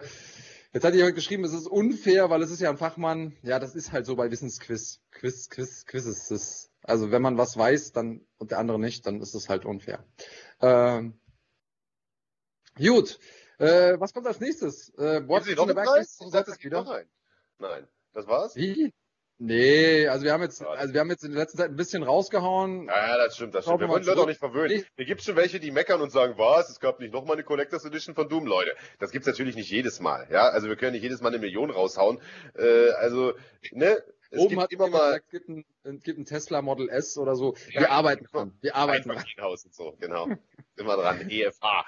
Ähm, gut, dann war's das für jetzt erstmal mit What's in the Bag und wir kommen zu ähm, einem Part, auf den ich mich sehr, sehr freue, denn äh, ihr wisst es, wir sprechen schon seit einigen Wochen darüber, ähm, auch wenn wir in Deutschland noch weit davon entfernt sind, Verhältnisse wie in den USA zu haben, wo wir äh, 15.000 Leute in der Arena bringen können für äh, sozusagen Riesen-Events wie UFC 261 letzte Nacht, äh, so geht es doch zumindest aber wieder mit Events los, wenn auch ohne Zuschauer oder mit sehr, sehr wenigen Zuschauern. Und äh, der Leuchtturm-Event für uns ist äh, National Fighting Championship 3, beziehungsweise der Doppel-Event. NFC Series, der erste Kampftag und äh, NFC Series 3 am 22. und am 23. Mai, also am Pfingstwochenende, Samstag und Sonntag.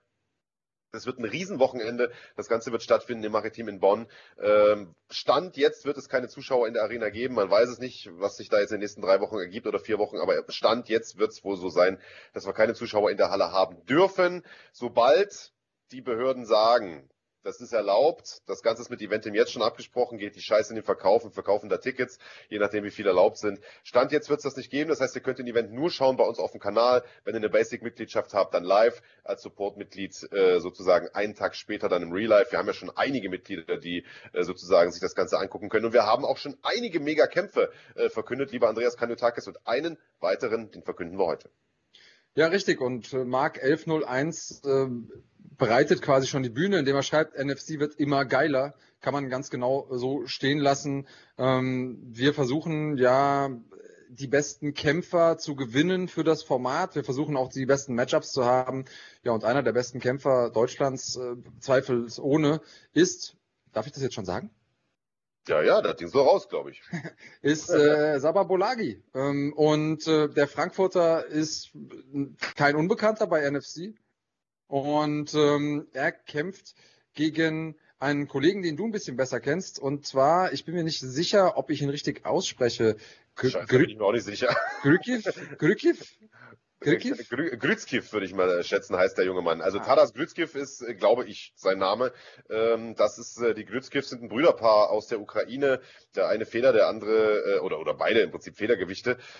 Und Tadas Grützkiv, der zumindest in letzter Zeit erfolgreichere von beiden, hat in Summe schon 27 Kämpfe bestritten, 19 davon gewonnen, die letzten drei davon in Folge, die letzten beiden durch Submission in der ersten Runde. Grundsätzlich sind beide Grützkivs, ich hoffe, ich spreche es richtig aus, hervorragend hervorragende Submission-Künstler.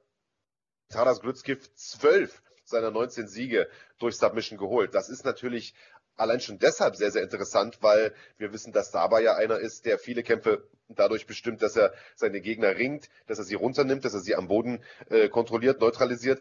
Das kann natürlich gefährlich werden gegen einen, äh, der am Boden aus allen Positionen in der Lage ist, äh, Kämpfe zu beenden. Also ähm, da gibt's äh, ganz verschiedene äh, Submissions auch in seiner Bilanz wenn man schaut, Reverse Triangles sind da, also er kann das quasi auch ähm, er, äh, normale Triangles, also er kann auch vom Rücken aus Leute submitten, Guillotine, äh, kann aber natürlich auch aus der Oberlage Submissions anbringen. Das heißt, das ist ein sehr, sehr gefährlicher junger Mann. Starke Herausforderung für Saba und ich könnte mir gut vorstellen, dass wir da einen Saba Bolagi sehen, der mal wieder seine Stand-Up-Skills auspackt, wie äh, zuletzt ja auch. Genau richtig. Ich äh, freue mich darauf und ich freue mich auch einfach zu sehen, wie sich diese ganze Fightcard, diese Series, aber auch die NFC 3 entfalten wird, denn da sind wirklich knaller Matchups mit dabei. Ähm, nicht zuletzt natürlich der Hauptkampf, aber auch der Kampf ist äh, absoluter Knaller. Ja, das wird äh, tatsächlich richtig geil. Benny Barsch haut einen Fünfer rein. Vielen, vielen Dank äh, an dich. Du bist ja hier Mainstay bei uns in der Sendung.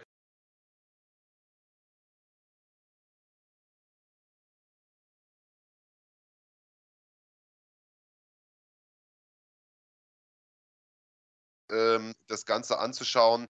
Ähm, ähm, äh, Mohamed Rabelsi gegen äh, äh, also in einem Interimsfeder, äh, in einem Interimsfedergewichtstitelkampf, alter Schwede, schweres ähm, äh, Wort gegen Nico Samsonice, meine Fresse war eine lange Nacht. Äh, das alleine ist schon äh, ein Grund, das Ganze einzuschalten. Dazu haben wir den Popek auf der Karte, wir haben den äh, Sababolagi auf der Karte, wir haben Mandy Böhm auf der Karte und ihren Gatten Kuschet Kakorov auf der Karte und vieles, vieles, vieles mehr. Mark Dussis wird dort kämpfen. Also, das ist eine Fightcard, wie sie Deutschland, und das, das sage ich jetzt einfach mal, wie es ist, in diesem Jahr so wahrscheinlich nicht nochmal sehen wird, außer vielleicht bei NFC 4 im Herbst. Richtig, das ist das Einzige, was das noch toppen kann. Ähm, ja, und für die Leute, die ähm, die Series schon ein bisschen verfolgen, wir hatten ja schon den ein oder anderen angekündigt aus der Series, aber jetzt äh, stehen alle Teilnehmer, sowohl in der 70 Kilogramm Gewichtsklasse als auch in der 77 Kilogramm Gewichtsklasse. Und ähm, wir haben quasi das Superbrain, das das Ganze eingetütet hat, ähm, die, das, das Gehirn hinter NFC quasi äh, zu Gast heute hier.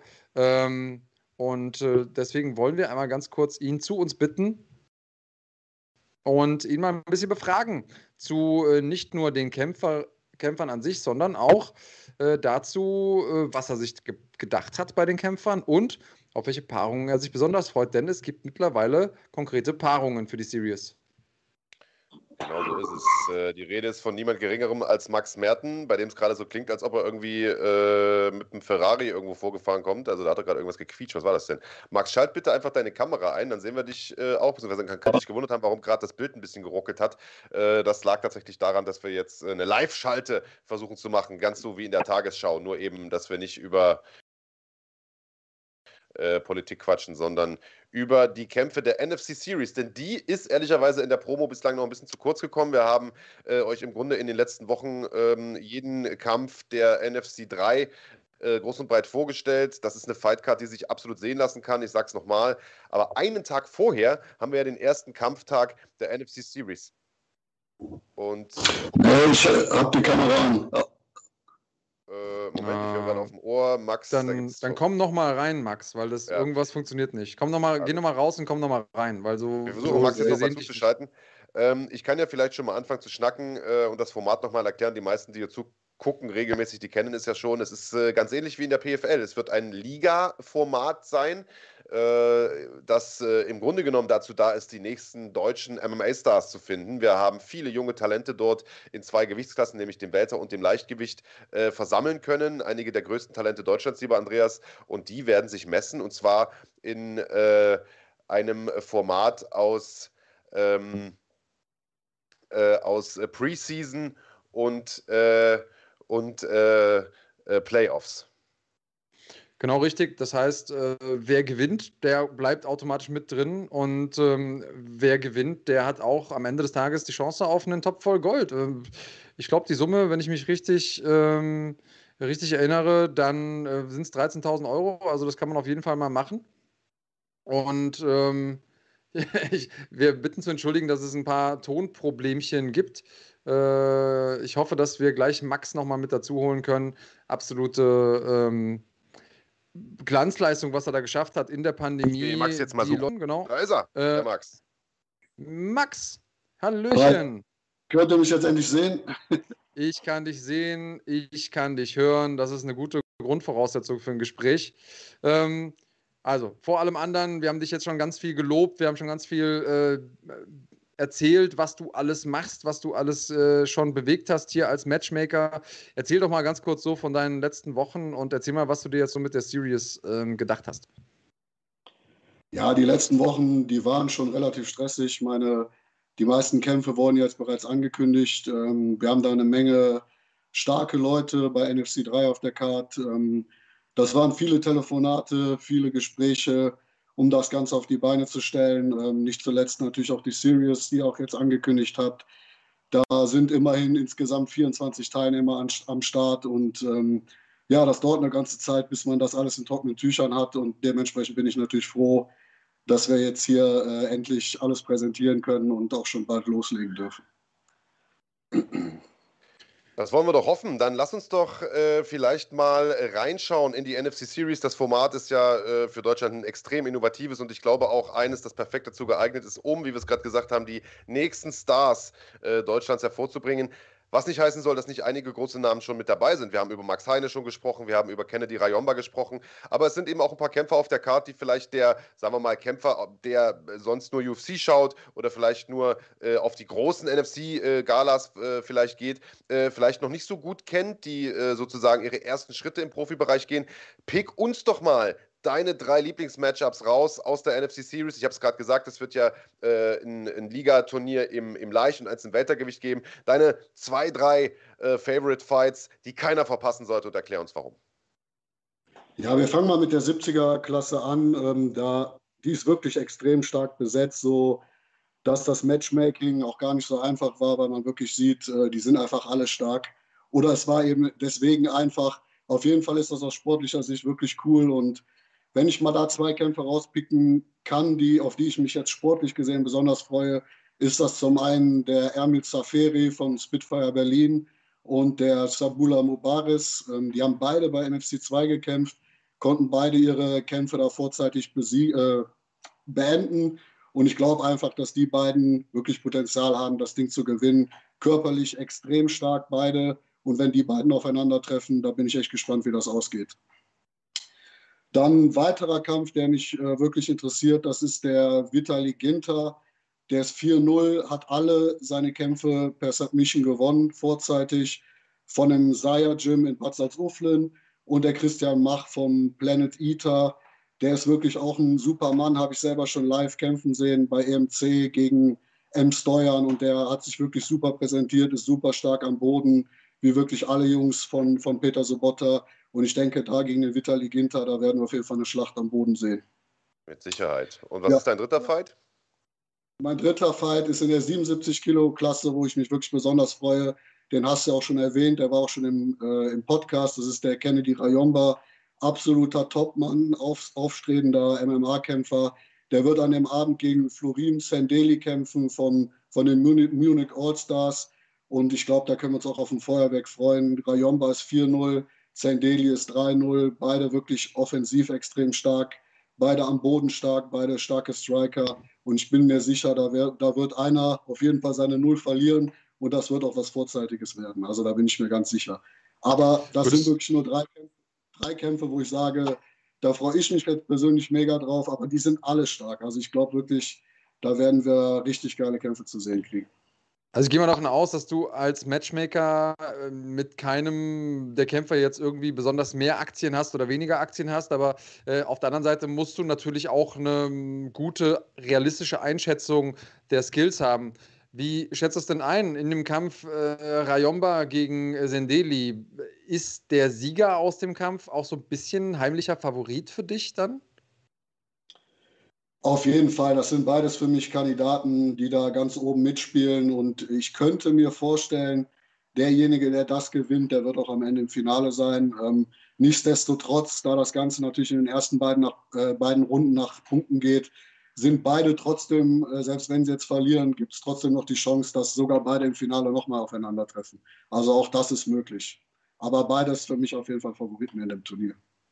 Dazu, man, Turniere sind im MMA-Sport immer etwas ganz Besonderes. Ich meine, MMA ist eh ein Sport, der voller Überraschungen steckt. Wir haben das letzte Nacht in der UFC gesehen. Wir haben in der PFL gesehen, die ein ganz ähnliches System verfolgt, äh, die ihren ersten Kampftag jetzt äh, in der Nacht auf Samstag hatten, dass einige Favoriten da ihre ersten Kämpfe erstmal verloren haben, aus dem Turnier nicht raus sind, aber natürlich erstmal einen denkbar schlechten Start haben. Das heißt, ich glaube, wir werden im Rahmen dieser NFC Series, ihr habt ja pro äh, Gewichtsklasse zehn Kämpfer, ich glaube, wir werden da einige spektakuläre Fights sehen. Wir werden einige Überraschungen Überraschungen sehen und wir werden vor allen Dingen, und darum geht es ja letztlich, einige neue Stars sehen. Verrat uns bitte noch, Max, kurz, äh, wie genau die Timeline ist. Also wann wird es dann den, den, nächsten Kampftag geben? Wie viele Kampftage sind es insgesamt? Und äh, wie, wie können sich die Zuschauer das vorstellen? Also es sind insgesamt vier Kampftage mit äh, ja, meistens ein Kampf am Abend, außer die Playoffs, also Viertel- und Halbfinale. Die finden an einem Tag statt. Das heißt, da sind zwei Kämpfe an einem Abend. Ja, und äh, Erinnere mich noch mal ganz kurz, was wolltest du noch wissen? Entschuldigung. Äh, das war die Frage, genau. Also ihr macht vier Kampftage und die Finals sind dann bei einer NFC-Veranstaltung wahrscheinlich, bei einer regulären, oder wie muss man sich das vorstellen? Die sind eingebettet in die Jahresabschlussveranstaltung ja. und das wird dann entsprechend natürlich ein bisschen größer alles präsentiert. Mega, Max. Ich habe da richtig Bock drauf. Ich glaube, das ist ein extrem geiles Format, das die deutsche Szene richtig nach vorn bringt. Andreas, wie sehr hättest du dir sowas früher gewünscht, als du deinen zweiten, dritten Profikampf irgendwie hinter dir hattest? Du, ich sag dir, wie es ist. Ähm, einer der größten Hassel, die man hatte als Kämpfer, ist zu gucken, ah, wann kämpfe ich überhaupt das nächste Mal, gegen wen, werde ich da fair bezahlt, wie ist die Veranstaltung, ähm, wie ist die Unterbringung, wen kann ich mitbringen, äh, kann ich mich überhaupt hinter den Kulissen warm machen? Und das sind, also sind alles so viele Fragezeichen, die, je erfahrener man ist, einem nicht mehr so viel bedeuten, aber vor allen Dingen in diesen ersten paar Kämpfen, ich sag mal, diese ja, 0 bis 5 Kämpfe, in denen jede Ablenkung von außen nochmal so viel ausmacht, hätte ich mir es extrem gewünscht, so viel Klarheit zu haben und Sicherheit zu haben. Und aus Sicht der Kämpfer ist das für mich das größte Asset, das so eine Liga mitbringt. Du unterschreibst einmal den Vertrag und es ist klar, du hast Daten, die stehen, du hast, du musst einfach, eigentlich nur trainieren und gewinnen und dann ist es klar, dass du ja. am Ende des Tages ganz oben stehst. Und ich habe es ja eben so diesen, diesen Topf aus Gold genannt und auch eine ordentliche Gage mit nach Hause nimmst. Ich meine, ganz im Ernst, für jeden, der äh, irgendwie mit 0 bis 5 Kämpfen sagt, okay, ich muss jetzt ein paar Kämpfe gewinnen, dann verdiene ich 13.000 äh, Euro, ist doch die richtige Zahl, oder Max? Ist die richtige Zahl. Mit allen Gagen zusammengerechnet kommt man am Ende auf 13.000 Euro, wenn man nee, natürlich alles gewinnt. Da, da muss äh, nicht nur eine alte Frau viel für stricken, sondern da muss auch ein, ein, äh, Nachwuchskämpfer lange für kämpfen, muss ich mal sagen. Und insofern ist das eine richtig, richtig gute Geschichte. Hat auch äh, The, The G gesagt, der ist jetzt Supporter geworden, ähm, hat also verstanden, was wir hier machen und will das Ganze auch mit supporten. Ähm, für, für, euch alle Kanalmitglieder ähm, ist es ja sowieso dann so, dass ihr die Sachen äh, sehen könnt, entweder ab dem, ähm, ab dem mittleren Status äh, da könnt ihr das Ganze live sehen und als Supporter dann im Real Life. Ähm, Max, hast du noch irgendwas, was wir vergessen haben zu fragen? Ich glaube nicht. Ich kann nur ich sagen, das werden mega Fights und äh, ich freue mich besonders und ich glaube, ihr könnt euch auch alle freuen, dabei sein äh, zu können. Das, das ohne Frage. Ich würde gerne noch ein, zwei kurze Zuschauerfragen weiterleiten, Max. Dann lassen wir dich auch gehen und ja. äh, stören dich am Sonntagabend nicht länger. Ähm, die erste Veranstaltung wird ja, das haben wir gesagt, im Maritim in Bonn stattfinden, am Samstagabend, 22. Mai, äh, sozusagen als Auftakt für dieses Kampfsportwochenende am 23. Mai dann ebenfalls im Maritim in Bonn, NFC 3. Äh, wo werden die anderen Kampftage stattfinden? Wir haben ja gesagt, ihr habt einen Deal mit äh, den Maritim, mit der Maritim-Kette, könnte theoretisch auch woanders hin. Wird es die anderen Kampftage auch in Bonn geben oder äh, beispielsweise auch mal einen in Kiel oder so, weil die Frage jetzt hier gerade kam. Ja, wir werden äh, mit Sicherheit mal die Location wechseln, da bin ich mir sicher. Was auf jeden Fall noch bei uns ganz hoch, hoch im Kurs steht, ist Düsseldorf, weil das einfach super zentral da am Flughafen liegt. Das ist wirklich auch eine mega Location, die auch ähnlich groß ist wie in Bonn. Also da werden wir mit Sicherheit auch mal sein. Köln hat auch eine, eine mega Location. Also wir haben da freie Wahl, ähm, werden uns aber wahrscheinlich erstmal hier auf den Raum Bonn, Köln, Düsseldorf beschränken. Da gehe ich jetzt erstmal von aus. Ich habe mir sagen lassen, es gibt ein Maritim direkt mit Strandzugang an der Ostsee. Also das wäre doch das perfekte, die perfekte Location für den Sommer. Da kannst du mich direkt eine Woche einbuchen, dann mache ich den Gig umsonst. da kannst du dann direkt Animation am Strand noch, noch nachmittags machen. genau, mit den alten Muttis. Oder mit den, mit den Kämpferfrauen, je nachdem. Müssen wir mal gucken, wie wir das machen. Max, ich danke dir, dass du dir die Zeit genommen hast. Wie immer eine Freude mit dir zu ja, reden. Ja. Wenn du was Neues hast, äh, schau gern vorbei. Und wenn du noch irgendwas loswerden möchtest, grüßen, wie auch immer, äh, hau rein. Ja, vielen Dank, dass ich wieder dabei sein durfte. Ich freue mich äh, auf den Mai und ich freue mich natürlich, wenn ihr, wenn ihr alle live zumindest am Bildschirm dabei seid. Vielen Dank. Das war der großartige Max Merten, seines Zeichens Matchmaker von NFC, Deutschlands großer MMA-Serie, die noch Größeres vorhaben dieses Jahr, Andreas. Also ich glaube, 2021 wird mega heiß und sobald dann irgendwann die ganzen Corona-Richtlinien aufgehoben sind. Also wir haben ja gestern Nacht gesehen, was möglich ist, wenn wieder Zuschauer auch da sind, wie sehr das so eine Halle elektrisiert, wie sehr das auch Kämpfer vielleicht mehr nach vorn peitscht und wie sehr das auch ehrlicherweise die Emotionen noch mal ein bisschen mehr auf die Spitze treibt. Also das kann ich mir kaum vorstellen. Äh, die ersten Veranstaltungen jetzt wahrscheinlich erstmal ohne Zuschauer, aber selbst das wird der absolute Wahnsinn. Ja, Mann, endlich wieder. Endlich wieder, muss man sagen. Ähm, ich freue mich schon sehr darauf. Äh, wie geht's euch? Ähm, so wie ich das hier rauslese, feiert ihr das, ähm, das Format auch und äh, wir freuen uns da auf jeden Fall drauf. Wir haben jetzt so ein bisschen ähm, die Qual der Wahl, Marc, denn wir müssten eigentlich auch noch, äh, um das Tippspiel fortzusetzen, ähm, die Kämpfe von nächster Woche tippen. Machen wir das jetzt? Verschieben wir das auf unter der Woche? Sag mal an.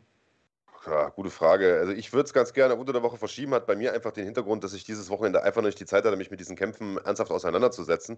Äh, also die Karte ist geil. Wenn ich mir das hier so angucke, ist das was, was man theoretisch auch aus dem Stegreif tippen könnte, sage ich jetzt mal. Äh, würde ich aber also ungern machen. Bei mir hat es jetzt einfach den Hintergrund gehabt. Ich habe gestern irgendwie 20 Uhr angefangen zu kommentieren. Ihr kennt ja äh, den Hustle, ich habe es ja schon erzählt. Und dann im Prinzip durchgezogen. Bis jetzt eine Stunde geschlafen im Zug. Äh, ja, keine Zeit gehabt, mir die Scheiße anzugucken. Äh, wenn du es drauf anlegst, wir können von mir aus auch jetzt tippen. Ähm, ja, damit du schon äh, eine Build-in-Excuse hast, wie Masvidal vor dem ersten Usman-Kampf, oder was? Äh, ach, weißt du was? Drauf geschissen, wir tippen jetzt, komm. Unter der Woche ist Tag. Also werden, diese Woche äh, werden wir Donnerstag kein Live-Video haben. Es sei denn, es passiert jetzt unter der Woche noch irgendwas extrem Großes. Wir gönnen uns mal diesen Donnerstag eine Pause. Äh, das heißt, wir werden, wenn das ja, ja, eh nur irgendwie dann in Textform nachschießen. Das ist ja irgendwie auch doof, oder? Also lass tippen, oder nicht? Äh, ja, ja, lass uns das gerne so machen. Also vielleicht nochmal ganz kurz in eigener Sache. Äh, meine Pause sieht so aus, dass ich am Donnerstag einen Zahn gezogen bekomme. Ähm, das ist so geil. Übrigens, wenn ihr euch fragt, wie, wie ich, äh, wie ich generell zu dem Thema ähm, Zahnarzt stehe. Es kommt jetzt heute noch auf dem Kanal von unseren äh, Freunden von Wahrheit sein Vater Also der Kanal heißt wirklich so.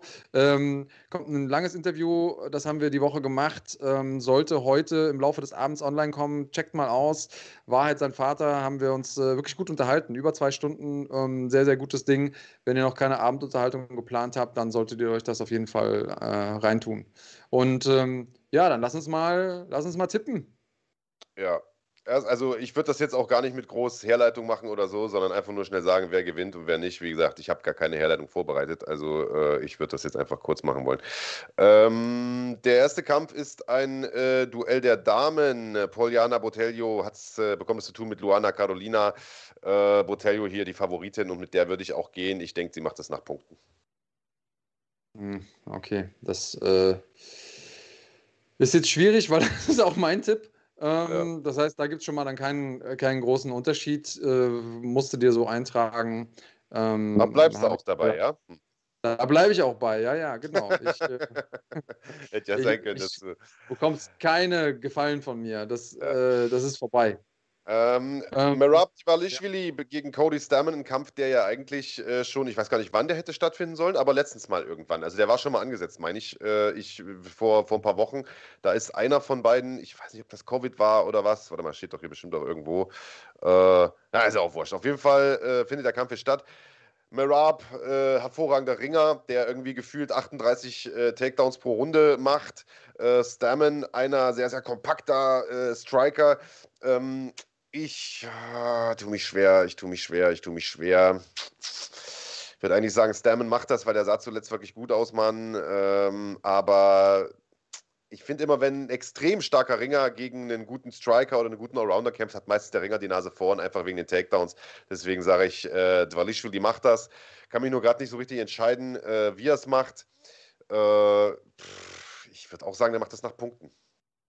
Ja, machst, legst du jetzt immer vor? Weil so. eigentlich wäre ich dran gewesen.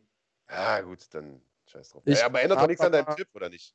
Ja, das ist das Problem. Es ändert nichts an meinem Tipp, aber es klingt jetzt so ein bisschen, als würde ich dir alles nachplappern, denn, weil ja. das ist genau mein Tipp. Das, das machst du ja eh. Hm. dann lege ich direkt ähm, mal den aber, nächsten Kampf vor.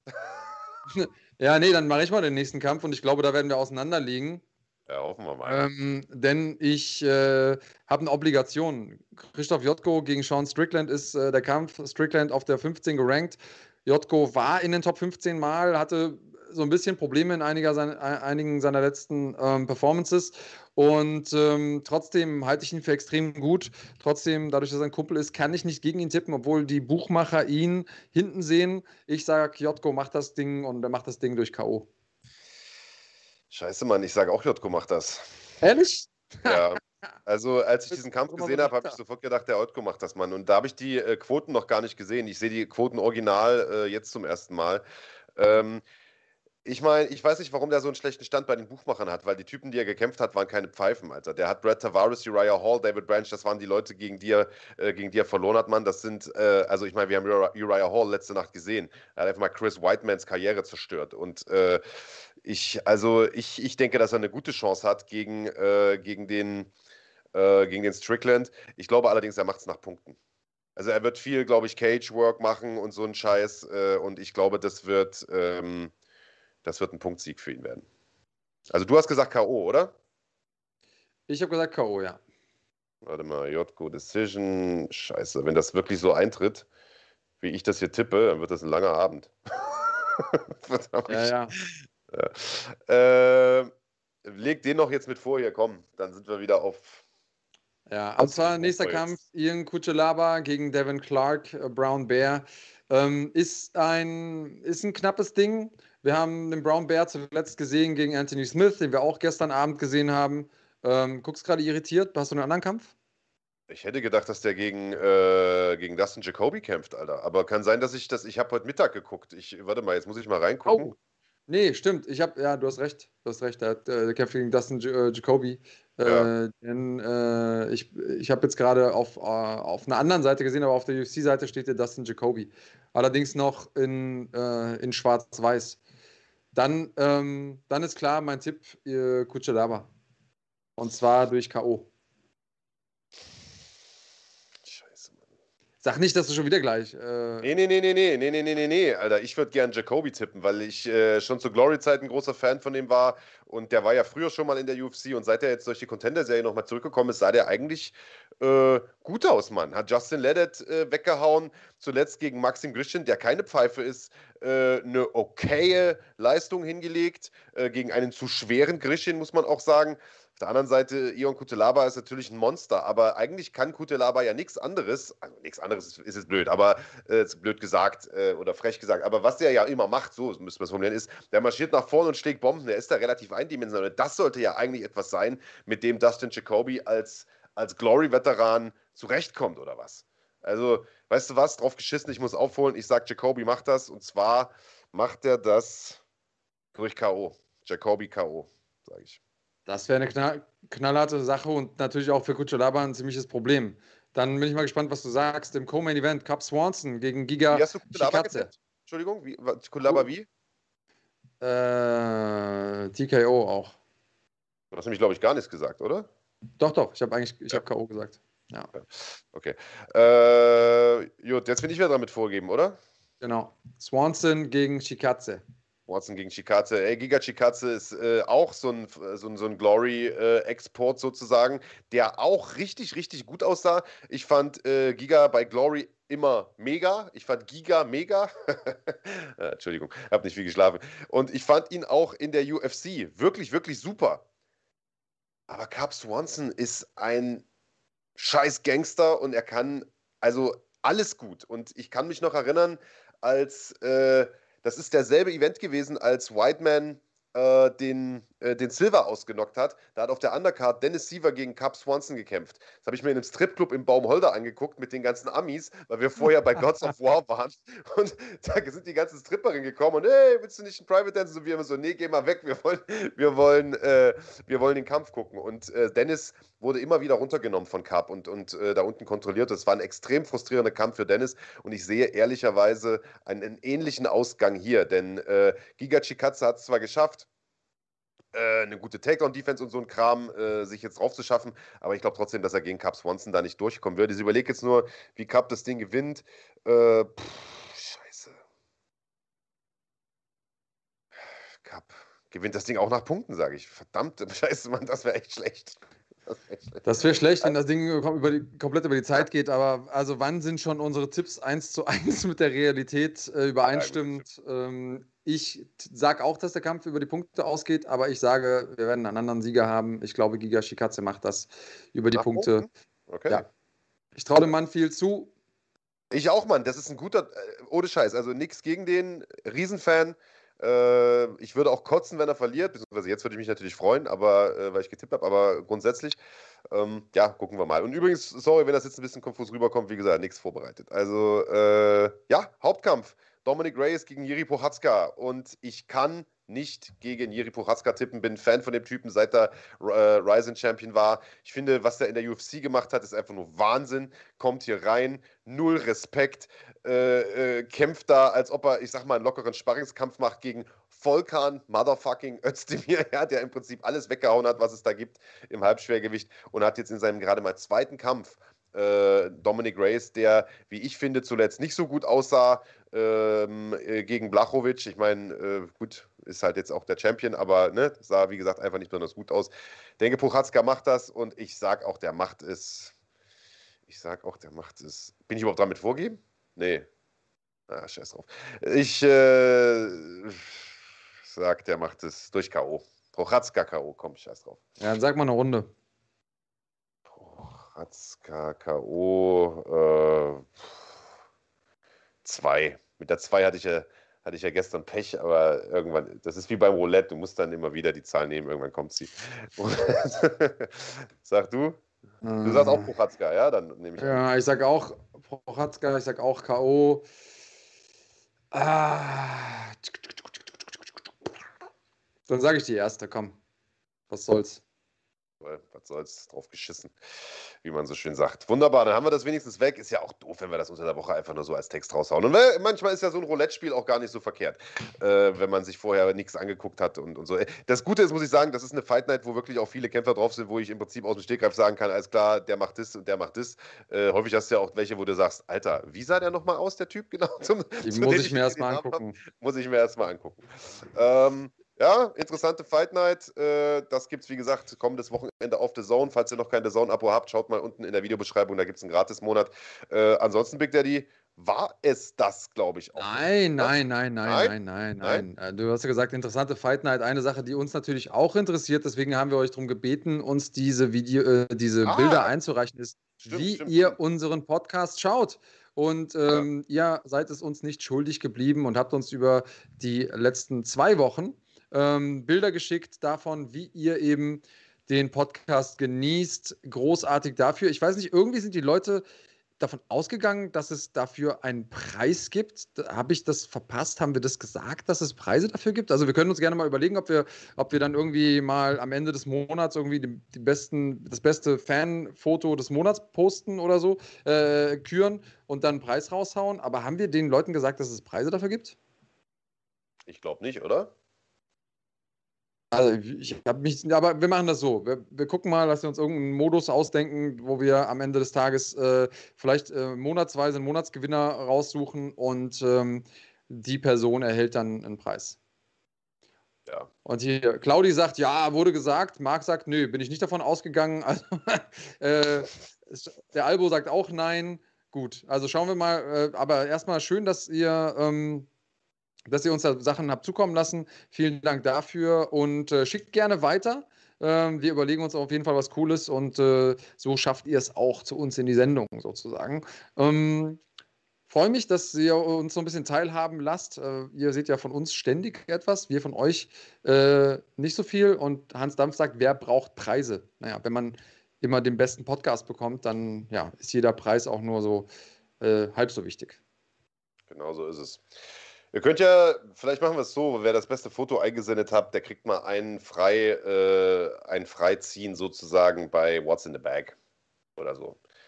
Wäre ja immer noch theoretisch die Möglichkeit, dass er, ja, dass er dann eine Niete zieht, aber äh, ja, gucken wir mal. Gut, also schöne Fotos im Übrigen waren das. Äh, das äh, könnt ihr gerne weitermachen. Ähm, Finde ich, find ich sehr, sehr interessant. Also äh, einige Leute, muss ich sagen, gucken sich das Ganze ja richtig hochkonzentriert an, wie der Asche beispielsweise. Der sitzt ja so vorm, vorm Laptop. Also cool, wenn ihr, wenn ihr das Ganze so aufmerksam verfolgt.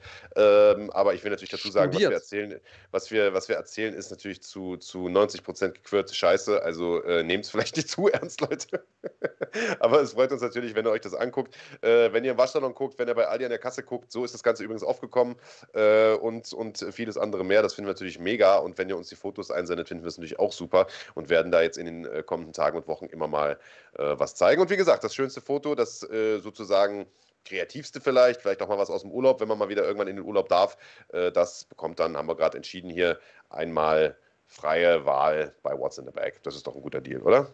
Finde ich auch gut, genau. Muss dann nur online sein in dem Moment natürlich. Ne? Das ist dann die ja. Obligation. Ähm, ja, ansonsten, äh, ihr habt ja gemerkt, wo wir gerade bei What's in the Bag sind, es lohnt sich einfach Kanalmitglied zu sein. Allen voran natürlich wegen des Gewinnspiels. Ihr könnt mitmachen bei What's in the Bag, aber ihr habt natürlich noch andere Vorteile. Äh, so seht ihr zum Beispiel Interviews manchmal früher. Ihr habt die Möglichkeit natürlich unsere Live-Events zu gucken. Ähm, live ab einem äh, Basic-Mitgliedstatus und ähm, als Supporter dann im Real Life. Und natürlich, wenn ihr uns nochmal zusätzlich supporten wollt, dann haut auch gerne mal einen Premium-Status raus. Freuen wir uns drüber. Außerdem Support gibt es äh, über die Möglichkeit, ähm, dass ihr hier in den, in den Chat was reinhaut als Superchat oder äh, der ein oder andere sagt, ach nee, weißt du, irgendwie klappt das bei mir nicht so richtig mit YouTube. Ich hätte äh, gerne einen PayPal-Link, den findet ihr auch bei uns in der Beschreibung. Auch da haben uns einige, ähm, ich nenne das jetzt mal Spenden erreicht. Vielen Dank dafür, äh, liebe Schlagwort Nation da draußen. Ähm, und wenn ihr unseren Kanal abonniert habt, drückt auch gerne auf die Glocke, so verpasst ihr kein ähm, Video mehr. Zu den Akteuren oder einige der Hauptakteure der letzten Nacht gibt es ja coole Videos. Falls ihr euch dann noch nicht angeguckt habt, ein äh, Porträt über Kamaru Usman. Aus meiner Sicht sehr, sehr sehenswert. Ein Porträt über Rose Namajunas. Guckt euch das Ding an, wenn ihr es noch nicht gesehen habt. Wenn ihr Leute begeistern wollt für diesen Sport, schickt denen diese Porträts, denn Meiner Erfahrung nach ist das so, ähm, die Leute kriegst du nicht primär mit dem Sport an sich, sondern mit den Geschichten hinter dem Sport. Und ja. dann haben die auch Bock hinzugucken. Ähm, wir haben noch ein Porträt auch äh, von Masvidal hochgeladen gestern. Auch das ist, obwohl er verloren hat, sehenswert aus meiner Sicht, um das mal vielleicht ein bisschen einordnen zu können, was da auf dem Spiel stand und so und wo der herkommt, falls ihr es noch nicht wisst. Also guckt euch das Ganze äh, auf jeden Fall nochmal an, äh, speichert äh, das Ganze in eurem äh, in eurem Herzen, auf der einen Seite natürlich auch in eurem YouTube-Kanal, in dem ihr abonniert, auf die Glocke drückt, kommentiert hier drunter, was das Zeug hält, das ist äh, Support. Erzählt euren Freunden, euren äh, Kindern, euren äh, Ehegattinnen ähm, ja. von uns. Ähm, ja, wie können sie uns noch supporten, Marc? Habe ich das vergessen?